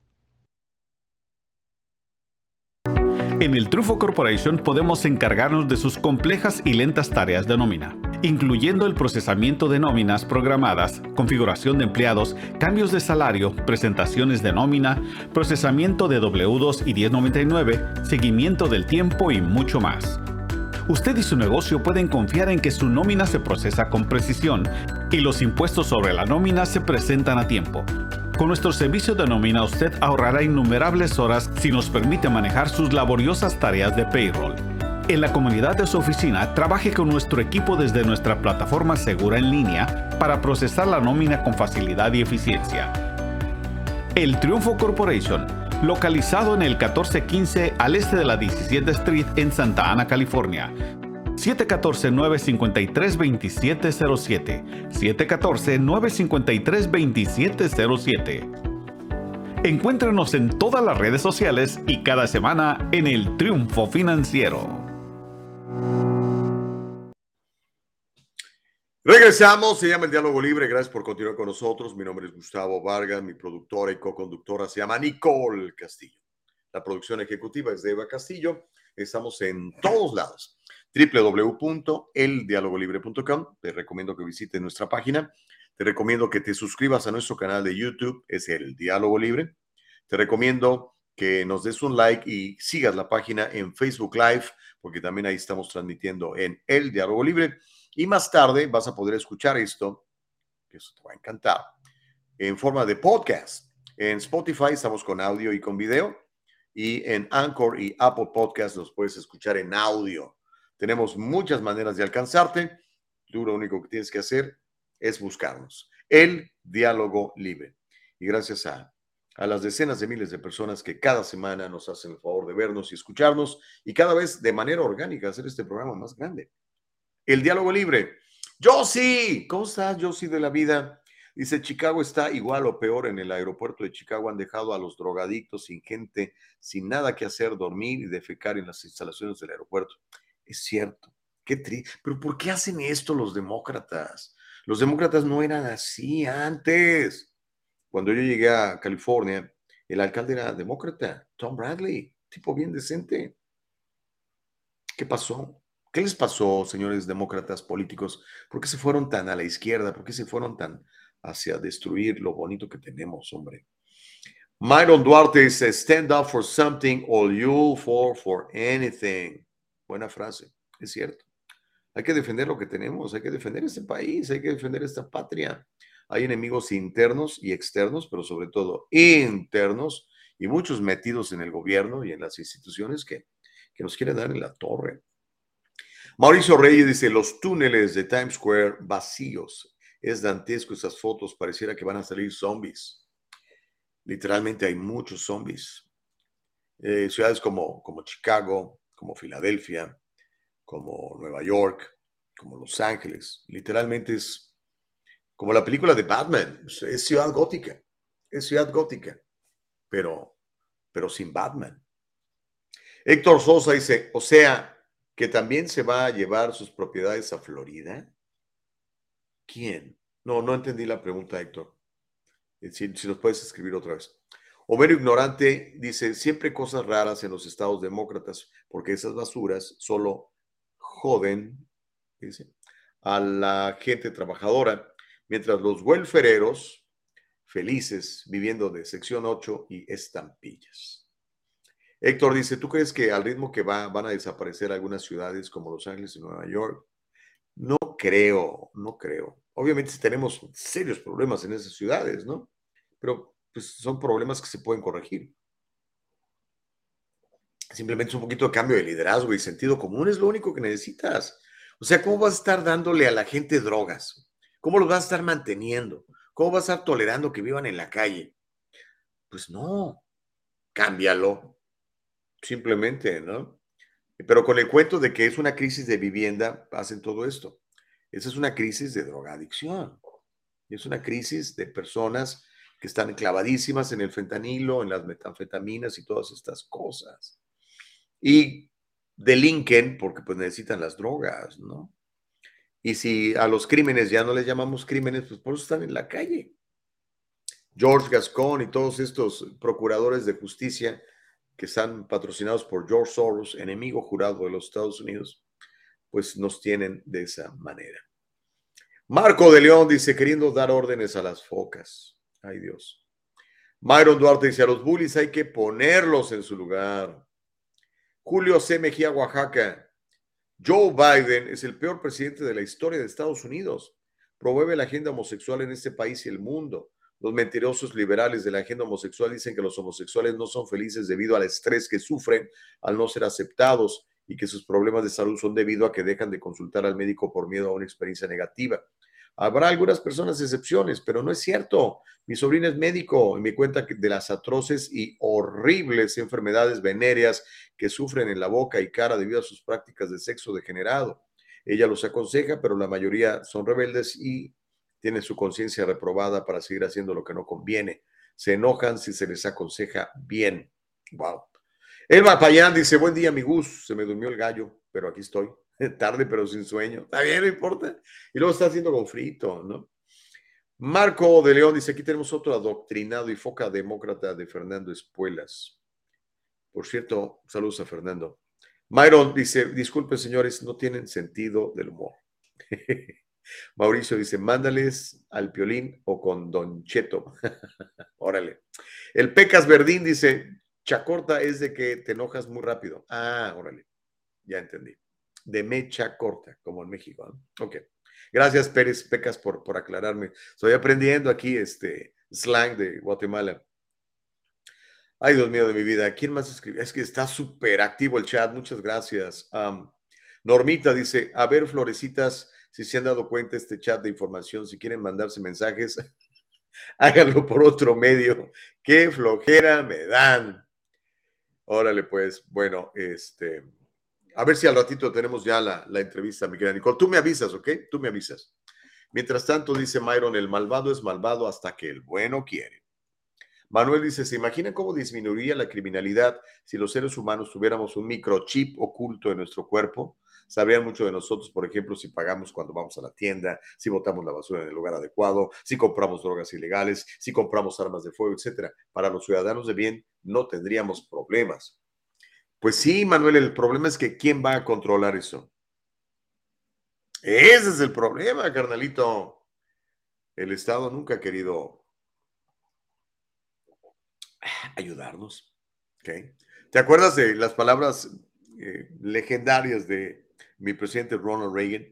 Que decía, las palabras más peligrosas en, en el inglés son, soy del gobierno y voy a ayudarte. y lo dijo él, que era presidente de los Estados Unidos, ¿no? Homero dice, espero que ese tipo de mensajes que están viendo los hagan entender y se regocijen con lo que Osmero Escalante escribe. Mauricio Reyes dice, los armenios son más sección 8 y welfereros, pero mira, se superan, tienen todos business de body shop y todo tipo de business y son republicanos todos, dice Mauricio Reyes. Órale pues. Bueno, sigamos adelante mientras tenemos la, la entrevista con nuestra invitada del día de hoy, una empresaria. Le quiero contar de Utah. Un republicano de Utah, un republicano del estado de Utah, presentó un proyecto de ley en la legislatura del estado que cerraría todas las clínicas donde matan niños en el estado para el año 2024 y solo permitiría que los hospitales realicen los abortos. El proyecto de ley en Utah se llama Ley 467 y fue presentado por una mujer, la representante Carrie Ann B o B. Ella es de Clearfield en Utah es conservadora. Esto detendría la concesión de licencias a las clínicas de aborto en el mes de mayo y prohibiría el funcionamiento de todas las clínicas abortistas a partir de enero del 2024. Esto fue informado por el periódico Salt Lake Tribune. Ahí puede encontrar el reporte completo. La asambleísta o representante Lyson B propuso este proyecto de ley ya que la prohibición casi total del aborto en el Estado enfrenta en este momento desafíos legales por parte de los que quieren seguir matando bebés en los eh, vientres de sus mamás. El proyecto de ley también convertiría en un delito penal que cualquier persona que no sea un médico con licencia en Utah prescriba, prescriba píldoras abortivas. Según el Salt Lake Tribune, dos clínicas en Utah realizan abortos quirúrgicos y cuatro ofrecen píldoras abortivas. como la ve desde ahí? Tenemos un reporte eh, al respecto que habla precisamente de la posibilidad de que en Utah pues ya se dejen de matar bebés y que quede esto pues prácticamente prohibido. Ya sabe que es decisión de cada estado si usted decide matar a sus bebés o no. California es un estado que busca matar la mayor cantidad de bebés eh, en, el país. De hecho, invitamos a gente de otro estado que quiera practicarse su aborto aquí, matar a su bebé acá en California. Lo invitamos por cortesía de los fondos públicos suyos y míos que maneja el gobernador Newsom y hasta les pagamos el viaje y les pagamos eh, la estadía y les pagamos el aborto también. Qué barbaridad. Pero bueno, vamos a ver este pequeño reporte de la televisión local de Utah, donde nos habla de esta intención de pues prohibir que las clínicas abortivas existan en el estado de Utah. Bill to ban the operation of all abortion clinics in Utah by the beginning of 2024 passed out of a House committee tonight. Fox 13 News reporter Chris Arnold spoke with anti abortion and pro choice advocates who let their voices be heard on this extremely emotional issue. This is a very complex issue. Gabby Saunders is a lobbyist with the American College of Obstetricians and Gynecologists. She spoke against House Bill 467 during the House Judiciary Committee on Wednesday, which would require all abortion clinics in the state to close by 2024. We are putting women in positions where they may have to choose their own life, and or they may have to choose watching their child be born and suffer tremendously at the expense of anywhere from five to twenty thousand dollars. When there are clinics that are perfectly safe. It's something Mary Kelch, the CFO with Pro Life Utah, is happy to see move forward. We hoped on June 24th, when our injunction or when our, our trigger law went into place, that that would be the end of abortion. Obviously, any more protections we can get out there for women, we're excited about. We are for women. Saunders and Kelch were just two of about a dozen people, both for. We appreciate all attempts to limit abortion. Thank you very much. And against the bill. This bill will remove the option for clinic based care and will result in more pain and suffering for people who are already going through some of the most difficult times of their lives. The bill is sponsored by Republican Representative Carrie Ann Lisenby. It's the state's responsibility to protect the most vulnerable, and that does include the unborn. It would require abortions to be performed in a hospital with limited exceptions, prohibiting the licensing of abortion clinics after May 2nd of this year. We assume that about January 2024 is is definitely when the case will we will see a disposition on the case. Uh, we actually put that language in the bill. Representative Lisenby's bill also limits exceptions for incest to only be made for children under the age of 12 and exceptions for pregnancies that haven't reached 18 weeks. Language in the bill also states it would be a criminal offense for anyone other than doctors licensed here in Utah to prescribe abortion pills. The bill was met by opposition from the other side of the aisle. I don't want to be a part of controlling people's most basic reproductive choices as a legislator. I don't want when I'm involved in making those basic reproductive choices, as I have been personally. The bill passed with a 9 to 2 vote. Well, now that HB 467 has passed out of committee, it will head to the full House for a vote. On the Hill, Chris Arnold, Fox 13 News, Utah. Honeybook completely changed the way.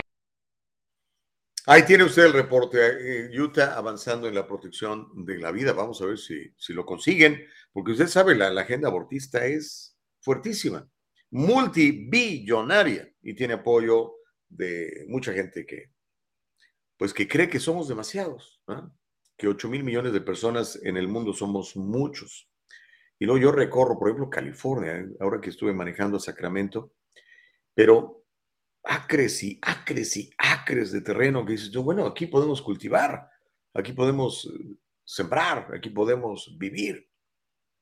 Así que yo creo que es un cuento eso de que somos muchos, ¿no? En realidad está la, la, la población concentrada en algunas ciudades.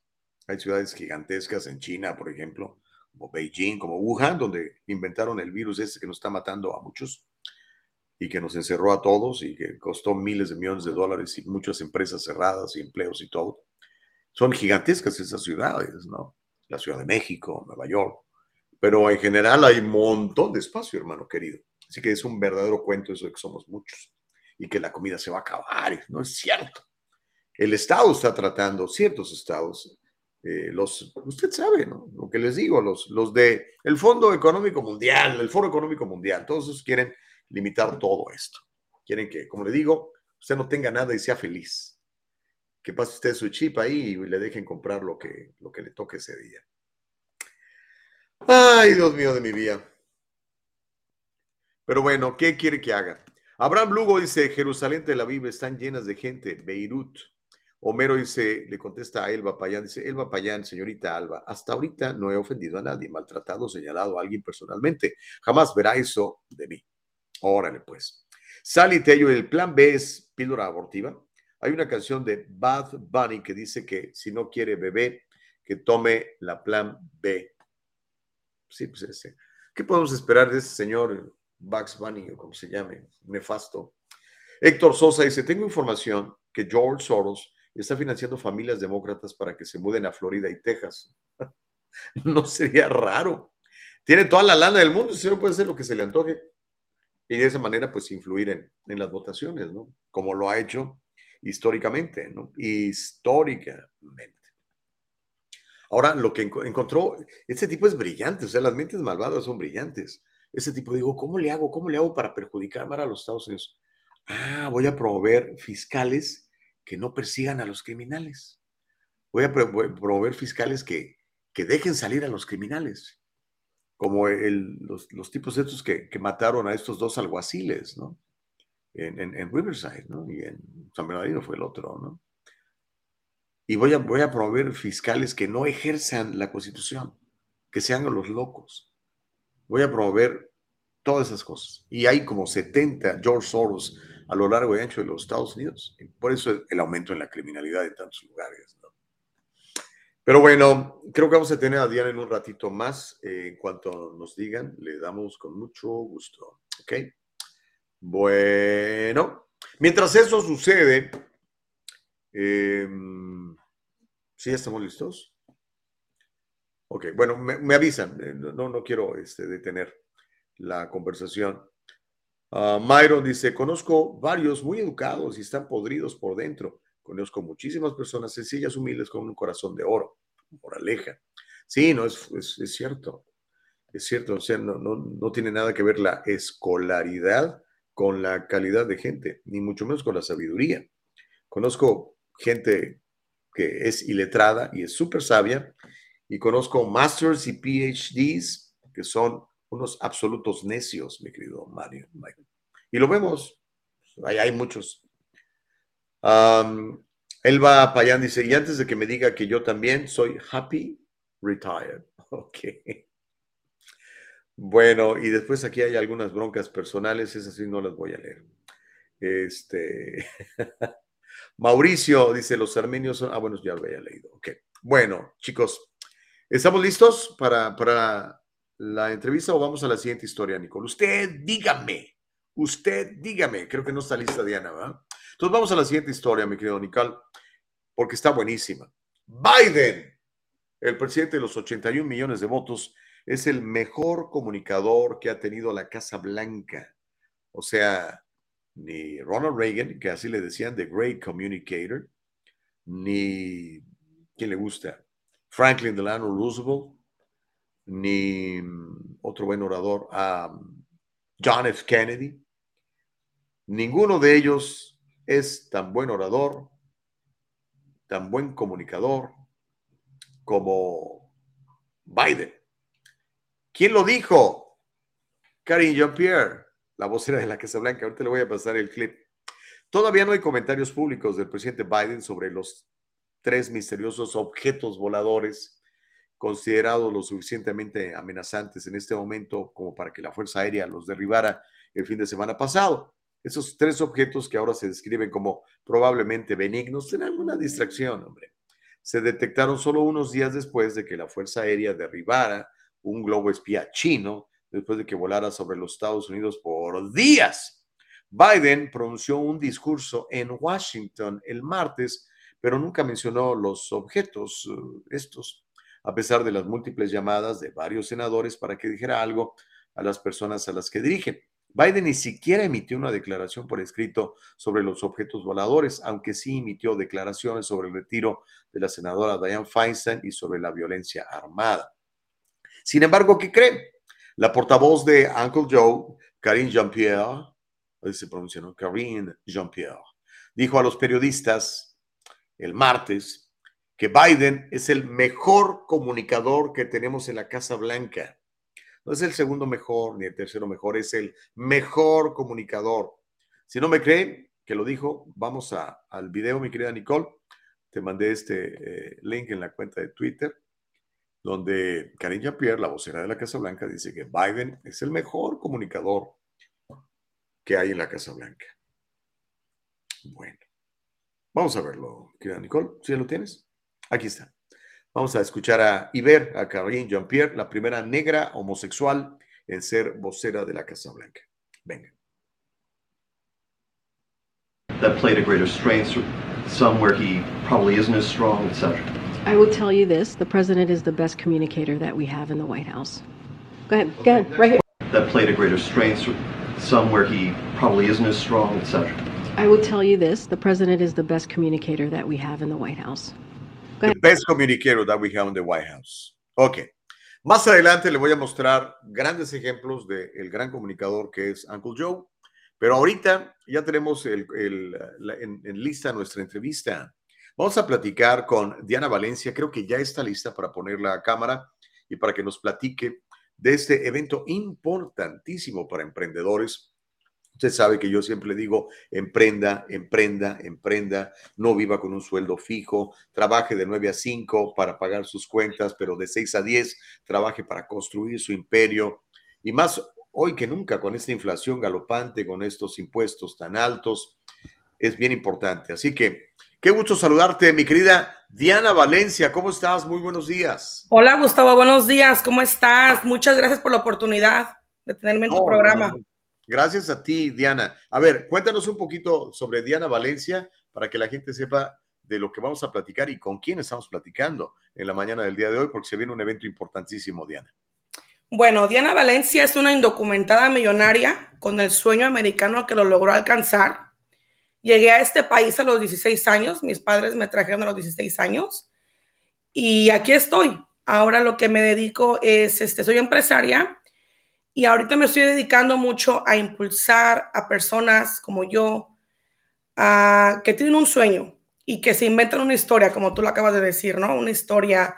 Hay que emprender, emprender, emprender tratar de, cambiar nuestro chip, nuestra mente de pensar y que todo se puede, ya no hay límite, no hay límite. Todo podemos, tenemos muchísimas oportunidades en este país y tenemos que aprovecharlas.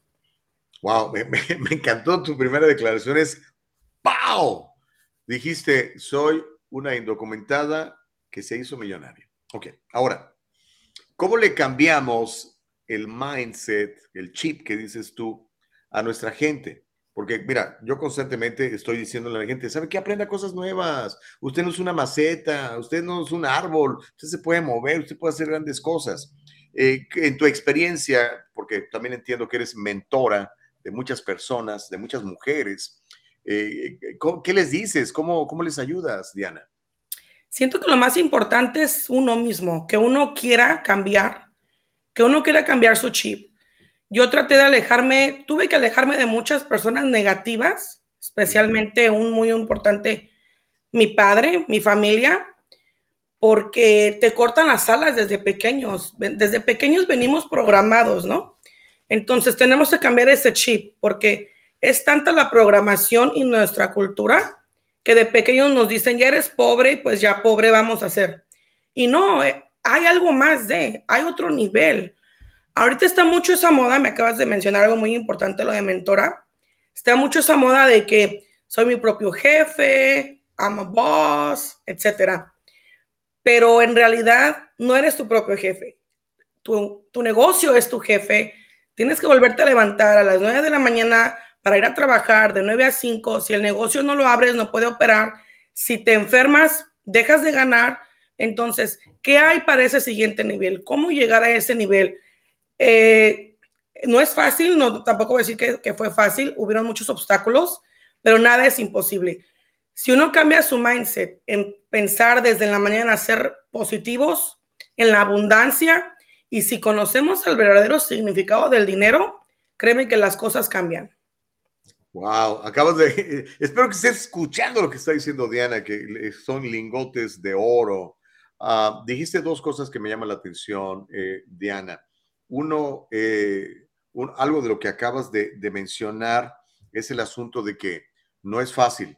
es decir, ah, necesitamos un equipo, me imagino. Yo imagino que tendrás un equipo fuerte y todo lo demás. Y el otro punto que mencionaste, eh, que también me, llama muchísimo, muchísimo la atención, sobre el, dinero. Tenemos atavismos que nos dicen que el dinero es malo. De chiquito, a mí me enseñaron que las personas ricas eran malas. Entonces, automáticamente dices, no, pues entonces yo no quiero ser rico porque no quiero ser malo. Pero no necesariamente es así, ¿no, Diana? No, no necesariamente. A mí me enseñaron a que igual las personas ricas eran malas y que las personas ricas era responsabilidad de darles a las pobres. Entonces vienes con esos con esa mentalidad del dinero también, que el dinero es malo, que el dinero es el diablo, que el dinero cambia a las personas. Ah, no cambia a las personas, simplemente las potencializa de quien ya lo son. Por ejemplo, si tú ya eres una persona coda, cuando tengas dinero vas a ser más coda. Ay, miserable, claro. Si tú ya eres una persona generosa, cuando tengas dinero vas a querer ayudar a más personas, apoyar a más personas. Recuerdo a mi abuelita que me decía, no, o sea, ya nosotros comemos frijoles y siempre vamos a comer frijoles. No, hay algo más que eso.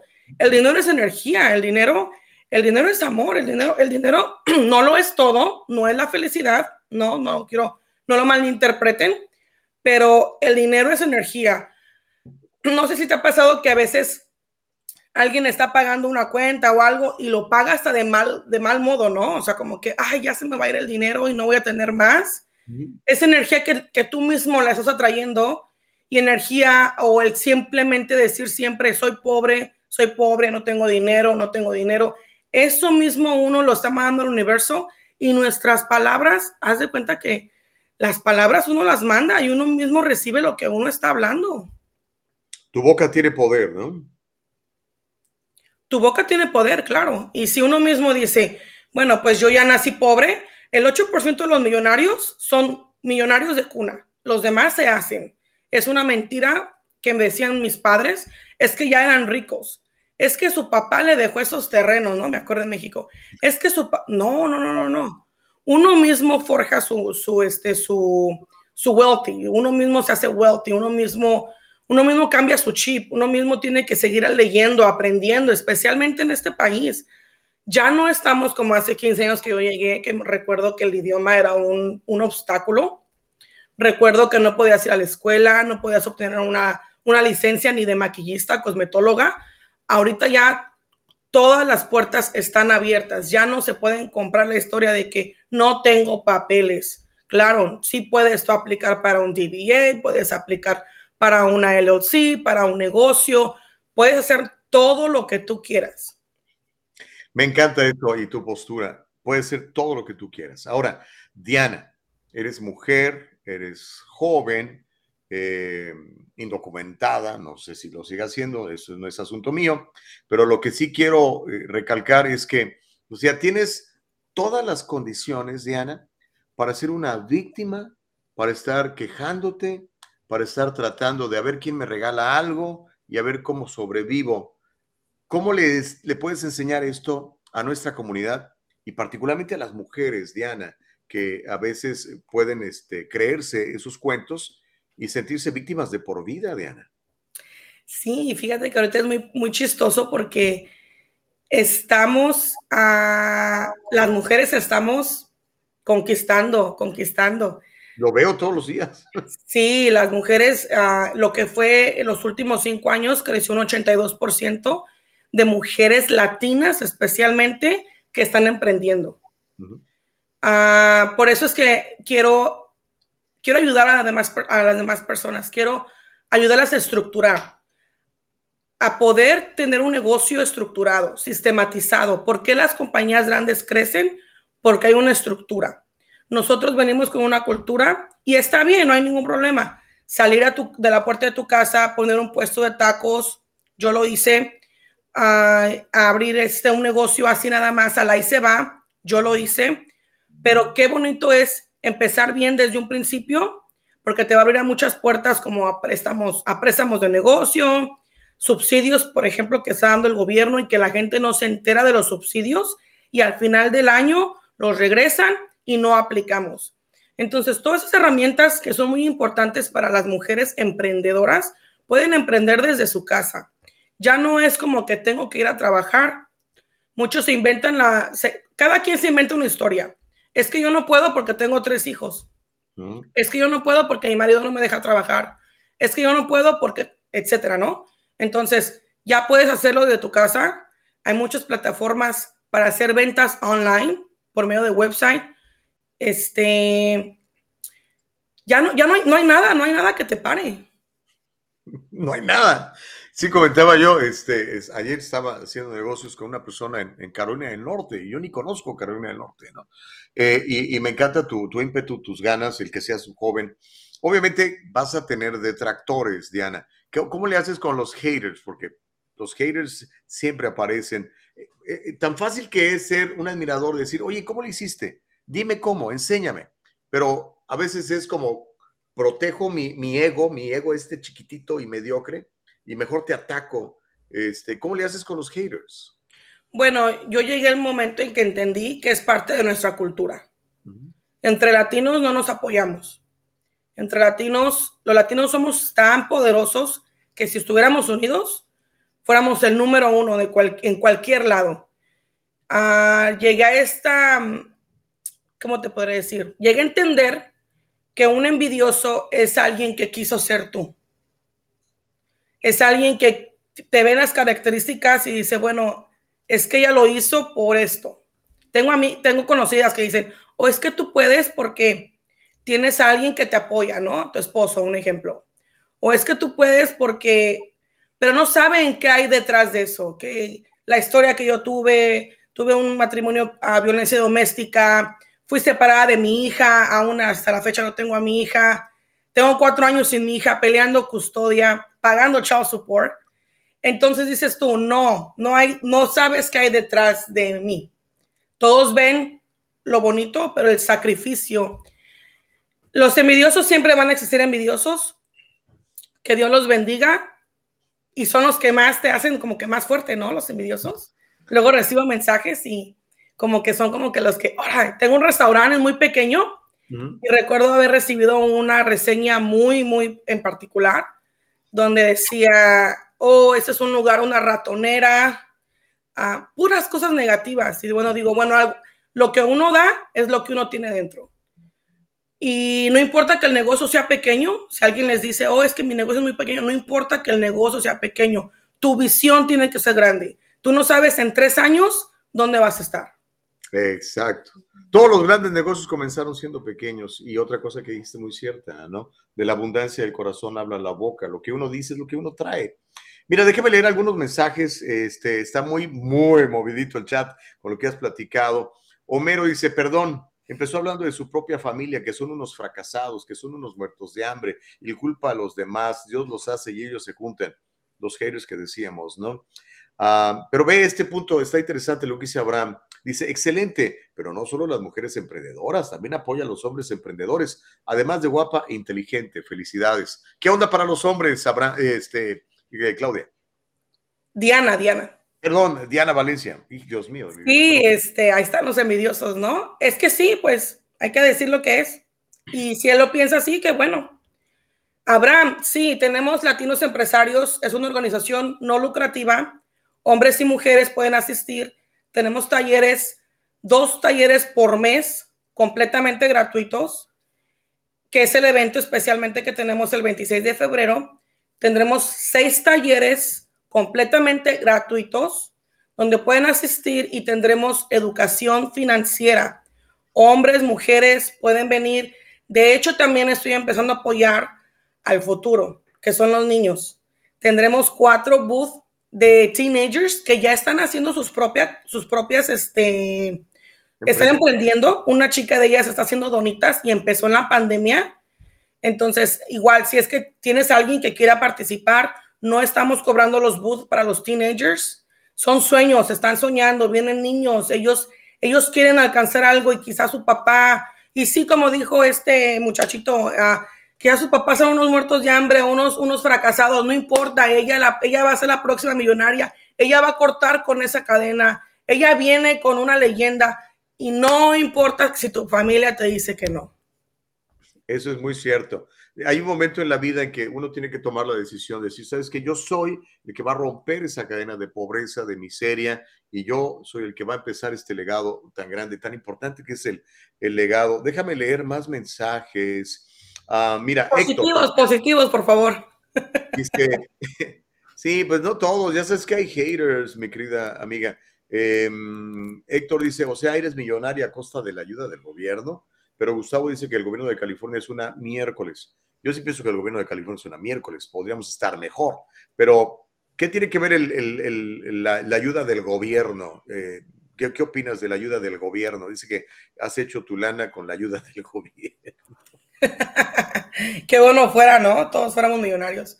No, no he hecho mi lana con la medida del gobierno. Son subsidios para microempresas. Si es que no sabe qué es una microempresa, son subsidios uh, para microempresas. De hecho, acaban de dar un subsidio de 2.500 dólares.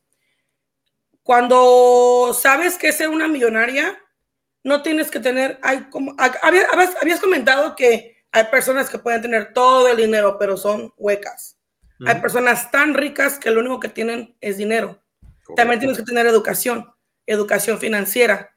Si no tienes educación financiera, jamás vas a poder hacer fortuna. Estoy de acuerdo con el gobierno que sí, que es. Pero, ¿por qué? Porque uno no se une, porque uno no se informa. Hay mucha ayuda para personas que la necesitan para comenzar un negocio, sí la hay, pero las personas no quieren aplicar, no quieren no quieren ponerse las pilas, no quieren este, ser ayudadas. Sally dice, felicidades, señorita Diana, y gracias por compartirnos su historia. Oye, ¿cómo, cómo reacciones cuando, cuando la gente te, te echa tus porras? ¿Cómo te sientes? Contenta, contenta y fíjate que llegas a un momento en donde te sientes vacía y dices, ¿qué sigue? Tenemos que estar bien conectados con Dios, para quien, quiere, quien crea, cada quien se respeta sus creencias, conectados con Dios porque se empieza a crear un vacío, porque entre más vas creciendo, más envidiosos vas teniendo y la gente se va alejando de ti. Entonces llegas a la cima un poquito solo, pero por eso es que dices tú, ahora que sigue, hay millonarios que se suicidan porque no encontraron más que hacer. Entonces dices tú, ahora que sigue, mi satisfacción es poder ayudar. De hecho, recibí muchos mensajes negativos al, al evento. Hoy, ¿y qué van a cobrar? ¿Y cuál es el enganche? ¿Y cuál es el gancho? ¿Y cuál es esto? ¿Cuál es lo otro? No vamos a cobrar absolutamente nada. Los únicos que están pagando son las personas que van a poner sus, sus booths, sus puestos, a exhibir su negocio y la uno que otra persona que va a asistir al taller, a dar el taller, pero de ahí en fuera el público es gratis, tendremos rifas, es completamente gratis. ¿Cuántas personas a las que tú ayudas son millonarios como tú? Ninguna, seguro. Este es hater. Oye, qué bonito es. Cuéntanos de esa parte. Porque, o sea, uno hace las cosas, te va bien, pero cuando a la persona que ayudaste le va bien, ¿qué, ¿cuál es tu satisfacción allí, eh, Diana?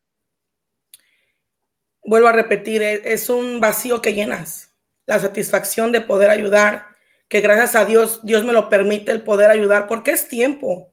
Gustavo, llevo cuatro meses preparando este, este evento. Es tiempo, es energía, mi energía que me quita uh, de, de descuidar un poco mis negocios, aunque tenga un equipo fuerte, pero aún así yo soy la líder, yo tengo que estar ahí liderando al equipo. Entonces, es tiempo y yo sé que Dios tiene una recompensa más grande para mí, no monetariamente, pero sí para, para mis hijos. Y estoy enseñando a mis hijos a ser diferente, a ver un cambio. Y las personas que quieran ser ayudadas van a asistir.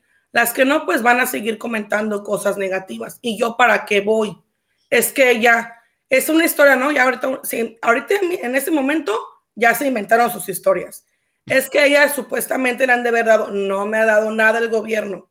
Solamente las personas que califican para subsidios son personas que van comenzando. Correcto. Mira, bueno, te están echando tu por Magali Laguna dice, felicidades Diana por tus logros. Tony Burbano dice, felicidades eh, Diana por ser una, una, una mujer empoderada. Pues dice minor, pero yo creo que quiso decir, poner eh, mujer. Uh, Feli Fuentes dice, gracias Señor por traer personas que nos eduquen, que nos orienten, porque eso, solo echarle miércoles a los demócratas y alabar a los republicanos ya aburre. la gente cree que yo soy republicano porque, pues como vivimos en California, pues les tengo que pegar a los demócratas, son los que nos tienen todos fregados. Pero mira, dice Feli qué bueno que, llegaste. mira, esa, esa pregunta está muy buena de parte de Abraham. Abraham también es un emprendedor, siempre nos está comentando. Dice, Diana, explícales lo que es un subsidio y qué mejor que los emprendedores aprovechen dinero del gobierno en vez de los homeless o los welfare lovers. ¿Qué es un subsidio? Diles a todos. Un subsidio es un grant. Es dinero que da el gobierno para apoyar a los negocios. Es como, por ejemplo, es dinero que uno ya hizo, ¿verdad? No, no lo da el gobierno. Es dinero que uno ya hizo y que uno ya pagó sus impuestos. claro. hay que ser honestos. Muchos dicen, oh, el gobierno me está regalando. El no. Ese famoso PPP loan, igual lo mismo. Fue dinero que uno ya pagó impuestos. Uno paga impuestos. Entonces, el gobierno ahorita está regalando dinero a grants, subsidios a pequeños negocios. Depende la, la calificación de tu negocio es lo que te va a dar el, gobierno. Si hiciste menos de 50 mil dólares en el 2019, calificas para 2.500. Ahí entra la mentalidad, pero que son 2.500, no es nada. No quieren ir a, pueden aplicar desde, desde, su casa, no lo quieren hacer, prefieren ver la Rosa de Guadalupe y se pierden esos 2.500 dólares. Y son 2.500 dólares muy buenos para ponerlo en un, en un ad de Instagram, en un post, en una publicación de Instagram un año de 2.500 dólares muy buenos. Es tu dinero, pero el gobierno ahora lo está regalando. Sally dice, Diana me recuerda a mi hermana, gran empresaria, ella también enseña a sus niñas lo empresarial, tienen 19 años y venden productos online. Muy bien, Diana, por pensar en los jóvenes. Oye, Diana, este, antes de que se nos acabe el tiempo, entonces, la feria, ¿cuándo es? Dando todos los detalles, porque pues vas a estar tú, va a haber otros expositores, va a haber gente como tú que va a tratar de, de ayudarnos a cambiar nuestro mindset y, y, los que ya lo hemos cambiado a adquirir nuevos conocimientos para mejorar lo que ya tenemos, eh, mi querida Diana. Así es, es el 26 de febrero, si es que tienes por ahí el, la liga para que este, puedan ver. Tienen que registrarse. Uh -huh. Tendremos talleres, seis talleres, va a ser de 9 de la mañana a 5 de la tarde en la librería de Downey. 11121 Brookshire Avenue, Downey, California. La entrada es completamente gratis. Para poder asistir a los talleres se tienen que registrar en la feria, a ver, regálame la feria del empresario. Igual estamos en Facebook, estamos en Instagram como Latinos Empresarios. Le dan clic, se registran y nosotros les vamos a mandar un email con la confirmación de que se registraron. A todos los que tengan algún negocio, quieran exhibir su negocio, el precio del booth está en 250 dólares. Súper accesible. Súper accesible, exactamente. Uh, tendremos un stage, tendremos rifas, regalos, es networking. No vean en el, oh, ¿por qué lo hice en domingo? Eh? Mucha gente me, me reclamó. ¿Sabes por qué lo hice en domingo? Porque lo saqué de su zona de confort, a latino. ¿Tú sabes qué significa un domingo? Sí. Chivas América, la carne asada, el parque. Entonces los saqué de su zona de confort y ok, voy a ir de 9 a 5 a este evento. No sabes a quién vas a conocer. El último evento que tuve, una chica venía con un producto de shampoo buenísimo y ese día, o sea, a ese día conoció a un inversionista, se asociaron y tuvieron un este, y ahorita ya tienen un este, una tienda online. Ella no tenía el dinero, él tenía el dinero, ella tenía el producto, entonces hicieron una, una alianza y ya están trabajando las dos muchachas. Qué óvole. Por eso hay que buscar gente que tenga pues, eh, también ambiciones y que piense como uno. Eh, pues, mencionabas esto de que si hay gente que negativa, pues no te juntes con ella, por favor, porque los negativos hacemos cosas negativas, pero los positivos hacemos cosas positivas. ¿A qué hora empieza esto el domingo 26 en Downey? 9 de la mañana. 9 de la mañana, ok, perfecto. 9 de la mañana, de 9 de la mañana a 5 de la tarde. Los talleres son de 11 a 3 de la tarde. Todavía están a punto de poderse registrar. Vayan a caminar, vayan a conocer gente, lleven sus tarjetas, vayan a repartir tarjetas. Si no quieren ir a, este, a los talleres, si no quieren poner un booth, no importa. La alianza la hice con la Cámara de Comercio de Downey. Uh -huh. Me cerraron las puertas un poquito de la ciudad al, al, cuando yo les estoy haciendo un favor, porque yo les estoy haciendo el favor de educar a sus negocios, especialmente de Downey. Uh -huh. Pero ya ahorita que ya están viendo el potencial, ya como que ya, ok, ok, te vamos a apoyar un poquito más, ¿no? Porque es el trabajo de ellos, es el trabajo de la ciudad, es el trabajo de las cámaras de comercio, tener estos eventos para los, los pequeños negocios, para las personas que tienen negocio y no lo están haciendo. Entonces, sí llegué un poquito alterada y les dije, ah, me lo dejas hacer porque me lo dejas hacer, porque es una ayuda para, para la ciudad. Y gracias a Dios que también se está aliando ahorita a la Cámara de Comercio de Southgate y primeramente Dios vamos a poder llegar a otras ciudades con el mismo, el mismo propósito, educación financiera, porque sin educación financiera no vamos a escalar, no podemos llegar al segundo nivel. Eso es absolutamente correcto. Oye, amiga, este, antes de irnos, eh, ¿tienes redes sociales? La gente te puede seguir. ¿Tienes Twitter? ¿Tienes Facebook? ¿Tienes, uh, no sé, algún lugar donde publiques cosas?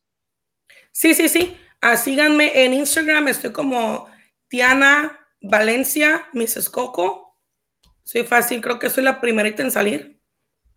Te voy a buscar ahorita. A ver, repítelo, por de favor. Y. Es D con Y y Diana. Ok. Diana. Ajá, D Y A.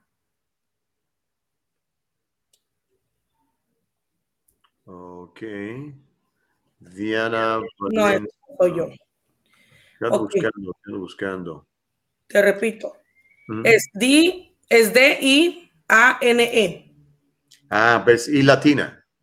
Y. O Y. D-Y-A-N-E, E, guion bajo. M-R-S, MRS, guion bajo. guion ba- Ya te encontré. Ok. Esa Ah. Ya te tengo aquí, mira, te voy a seguir ahora mismo. Okidoki. Y tienes un libro. Sí, indocumentada millonaria. Órale, buenísimo. Este, pues espero conocerte el próximo 26. Gracias. Que no sea la última vez que platiquemos, Diana. Necesito que, que vengas al programa a, a impulsar a nuestra gente, a nuestras mujeres, a nuestros latinos, a nuestros empresarios. Porque, fíjate, leía una estadística, seguramente tú la conoces, eh, para todavía antes de 1950, fíjate bien, 1950, eh, nueve de cada diez personas eran dueños de su propio negocio. Nueve de cada diez. Hoy es al revés. Todo el mundo trabaja para alguien más, haciéndole la bolsa a alguien más, y nosotros vivimos aquí con de cheque a cheque, batallando con la inflación y los impuestos y todo lo demás. Así que qué bueno que empujas a la gente para que se anime y que, pues que no deje su chamba, ¿no? Mientras empieza a crecer su negocio y después ya que se animen a, a ser emprendedores como tú, Diana. Y acaba de decir algo muy importante, los impuestos. ¿Sabías que el que trabaja para alguien paga más impuestos que yo? La W2 es un robo del gobierno a nuestra gente, pero todavía la gente no lo entiende. Ah, el fin de año pasado estuve comparando con mi esposo y le digo, fíjate, wow, en los impuestos del payroll, ellos pagaron más que yo. Ellos están pagando más que nosotros. Yo a los chicos les digo, a los, a los del equipo, ¿no sueñas con tener tu propio negocio? ¿No sueñas con esto? No, patrona, yo aquí estoy bien. Porque quieren estar en su zona de confort. Y no es para todos, porque también acuérdate que ocupamos de personas que puedan ser nuestro equipo. Correcto. Completamente de acuerdo. No es para De todo todo. ocupamos. De todo es necesario. Diana, me, eh, me- me da mucho gusto haberte conocido y te voy a saludar el próximo domingo 26 con el favor de Dios. Y seguimos en con- conectados, ¿correcto? Sí, seguimos conectados. Bueno, ahí estaba Diana Valencia, damas y caballeros. Las mujeres facturan, dice mi productora Nicole Casillo, y claro, tiene toditita la razón. Ok, chicos, ya nos pasamos del tiempo, pero no me quiero ir sin terminar eh, lo que estamos platicando sobre el gran comunicador que es el presidente Joe Biden, en opinión de la vocera de la Casa Blanca, Karine Jean-Pierre. Entonces, antes de irnos, mi querida Nicole, si me haces favor, vamos a la historia número 7. Te mandé un video por Twitter en donde efectivamente vamos a comprobar lo gran comunicador que es eh, Uncle Joe. Yo creo que va a ser un kicker buenísimo para terminar el programa. Mientras lo tiene listo Nicole, déjeme leer algunos de sus mensajes, como por ejemplo Rosa Ríos, que le contesta a Abraham y le dice, Abraham Lugo, creo que dijo Diane, sí, eh, es Diane. Ah, no, perdón, es Diana, es D-Y-A-N-A, ¿ok? Eh, y después guion bajo MRS, y ahí ya la vas a encontrar. Carlos dice, buen día, Gus, saludos, excelente visita. No, hombre, gracias, buena, buena onda. Homero dice, lo bueno, lo único bueno que vino a decir esta señorita es que su evento es el domingo. Hubiese ido a pagar los 200 nada más por estar allí, pero ese tipo de gente es cancerígena. ¿Qué onda, pues? Venir a presumir unos centavos. No, dice que la entrada es gratis. Si tú quieres anunciar tu negocio de landscaping, puedes ponerlo y te van a cobrar los 150 dólares, pero la gente que quiera ir es gratis. Los talleres son gratis. Hello. Ay, Homero, escucha lo que tú quieres. Y si eres un joven emprendedor, el booth es gratis. ¿Qué? Tienes un chavito, un niño emprendiendo, les van a dejar poner su puesto gratis. Casey dice, muy buenos días, bendiciones. Existe una organización que se llama SBA, Small Business Association, que nos ayuda a pequeños negocios. Ahí se puede aplicar y sí te ayudan. Es cierto, mi querida Casey Morales. Casey Morales, tienes toda la razón. Casey de la vida y del amor. Saludos, por cierto, a Juan Julio. Ah, Abraham dice, Diana, ¿puedes proporcionar tu información? Bueno, ya la, ya la dio, ya la comentamos, ya le dimos. Rosa Ríos dice, muchas gracias. Y sí, tenemos que cortar esa cadena de maldición y pobreza. Yo vengo de una familia muy pobre, por eso también di ese gran paso para venirme a este maravilloso país. Ese es otro de los que ya estamos aquí, no nos damos cuenta y eso se debe quedarse ahí, hay más. Órale, pues, Rosita, tienes toditita la razón. Toditita la razón. Mauricio Reyes dice, Cristiano Ronaldo es un gran profesional, pero su forma presumida cae mal. El 45 patatero presumido y cae mal. Después se hacen racistas. Bueno, hay gente que te va a caer mal, ¿no? Pero el éxito, el éxito deja huella, brother.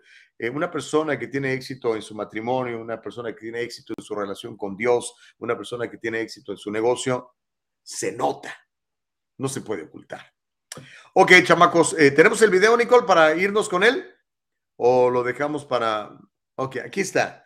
Vamos a ver eh, un resumen de los grandes discursos del presidente Biden, que es considerado por la vocera de la Casa Blanca como el mejor comunicador en la historia de la Casa Blanca. Es el reporte de Tucker Carlson. Está muy bueno el resumen. Vamos a ver. So Christmas is coming just a few days, and we have a present for you. I can take no credit for this whatsoever. It's the geniuses on our producing staff who did this. It's part of a Tucker Carlson's original on Fox Nation, and here's part of what they've made for you. It's time, ladies and gentlemen, for your favorite Christmas game. What did Joe just say? Think about what you'd think about at the time. Brock and I think it's a right for people to have bad health care. For people to have bad health care. No, end of quote. Repeat the line. I'll lead an effective strategy to mobilize true international effort to pressure. True international effort to pressure. No, end of quote. Repeat the line. America is a nation that can be defined in a single word. I was going to put him. Uh, foot, foot. Look, Donald care. You know, uh, when. What must be what? For you all out in Montana, that ain't my, you know, but there's a man on the moon or whatever, you know, something, or, you know, whether those aliens are here or not. Then the job, I mean, eh, eh, no, no, but I mean, think of, I mean, it's not about, I, I know eh, your mental, fil- my physical as well as my mental fil- fitness. By the way, this is my little sister, Valerie, and I'm Jill's husband. Oh, no, this is, oh, you switched on me. This is my wife, this is my sister. They switched on me. Why doesn't he just act like a president? That's a stupid way to say it. You know, Donald Trump was really asked on. Sorry. Go ahead. No, no, I probably best I don't. Well, I'm sick and tired of smart guys. Well, it is what it is because he is who he is.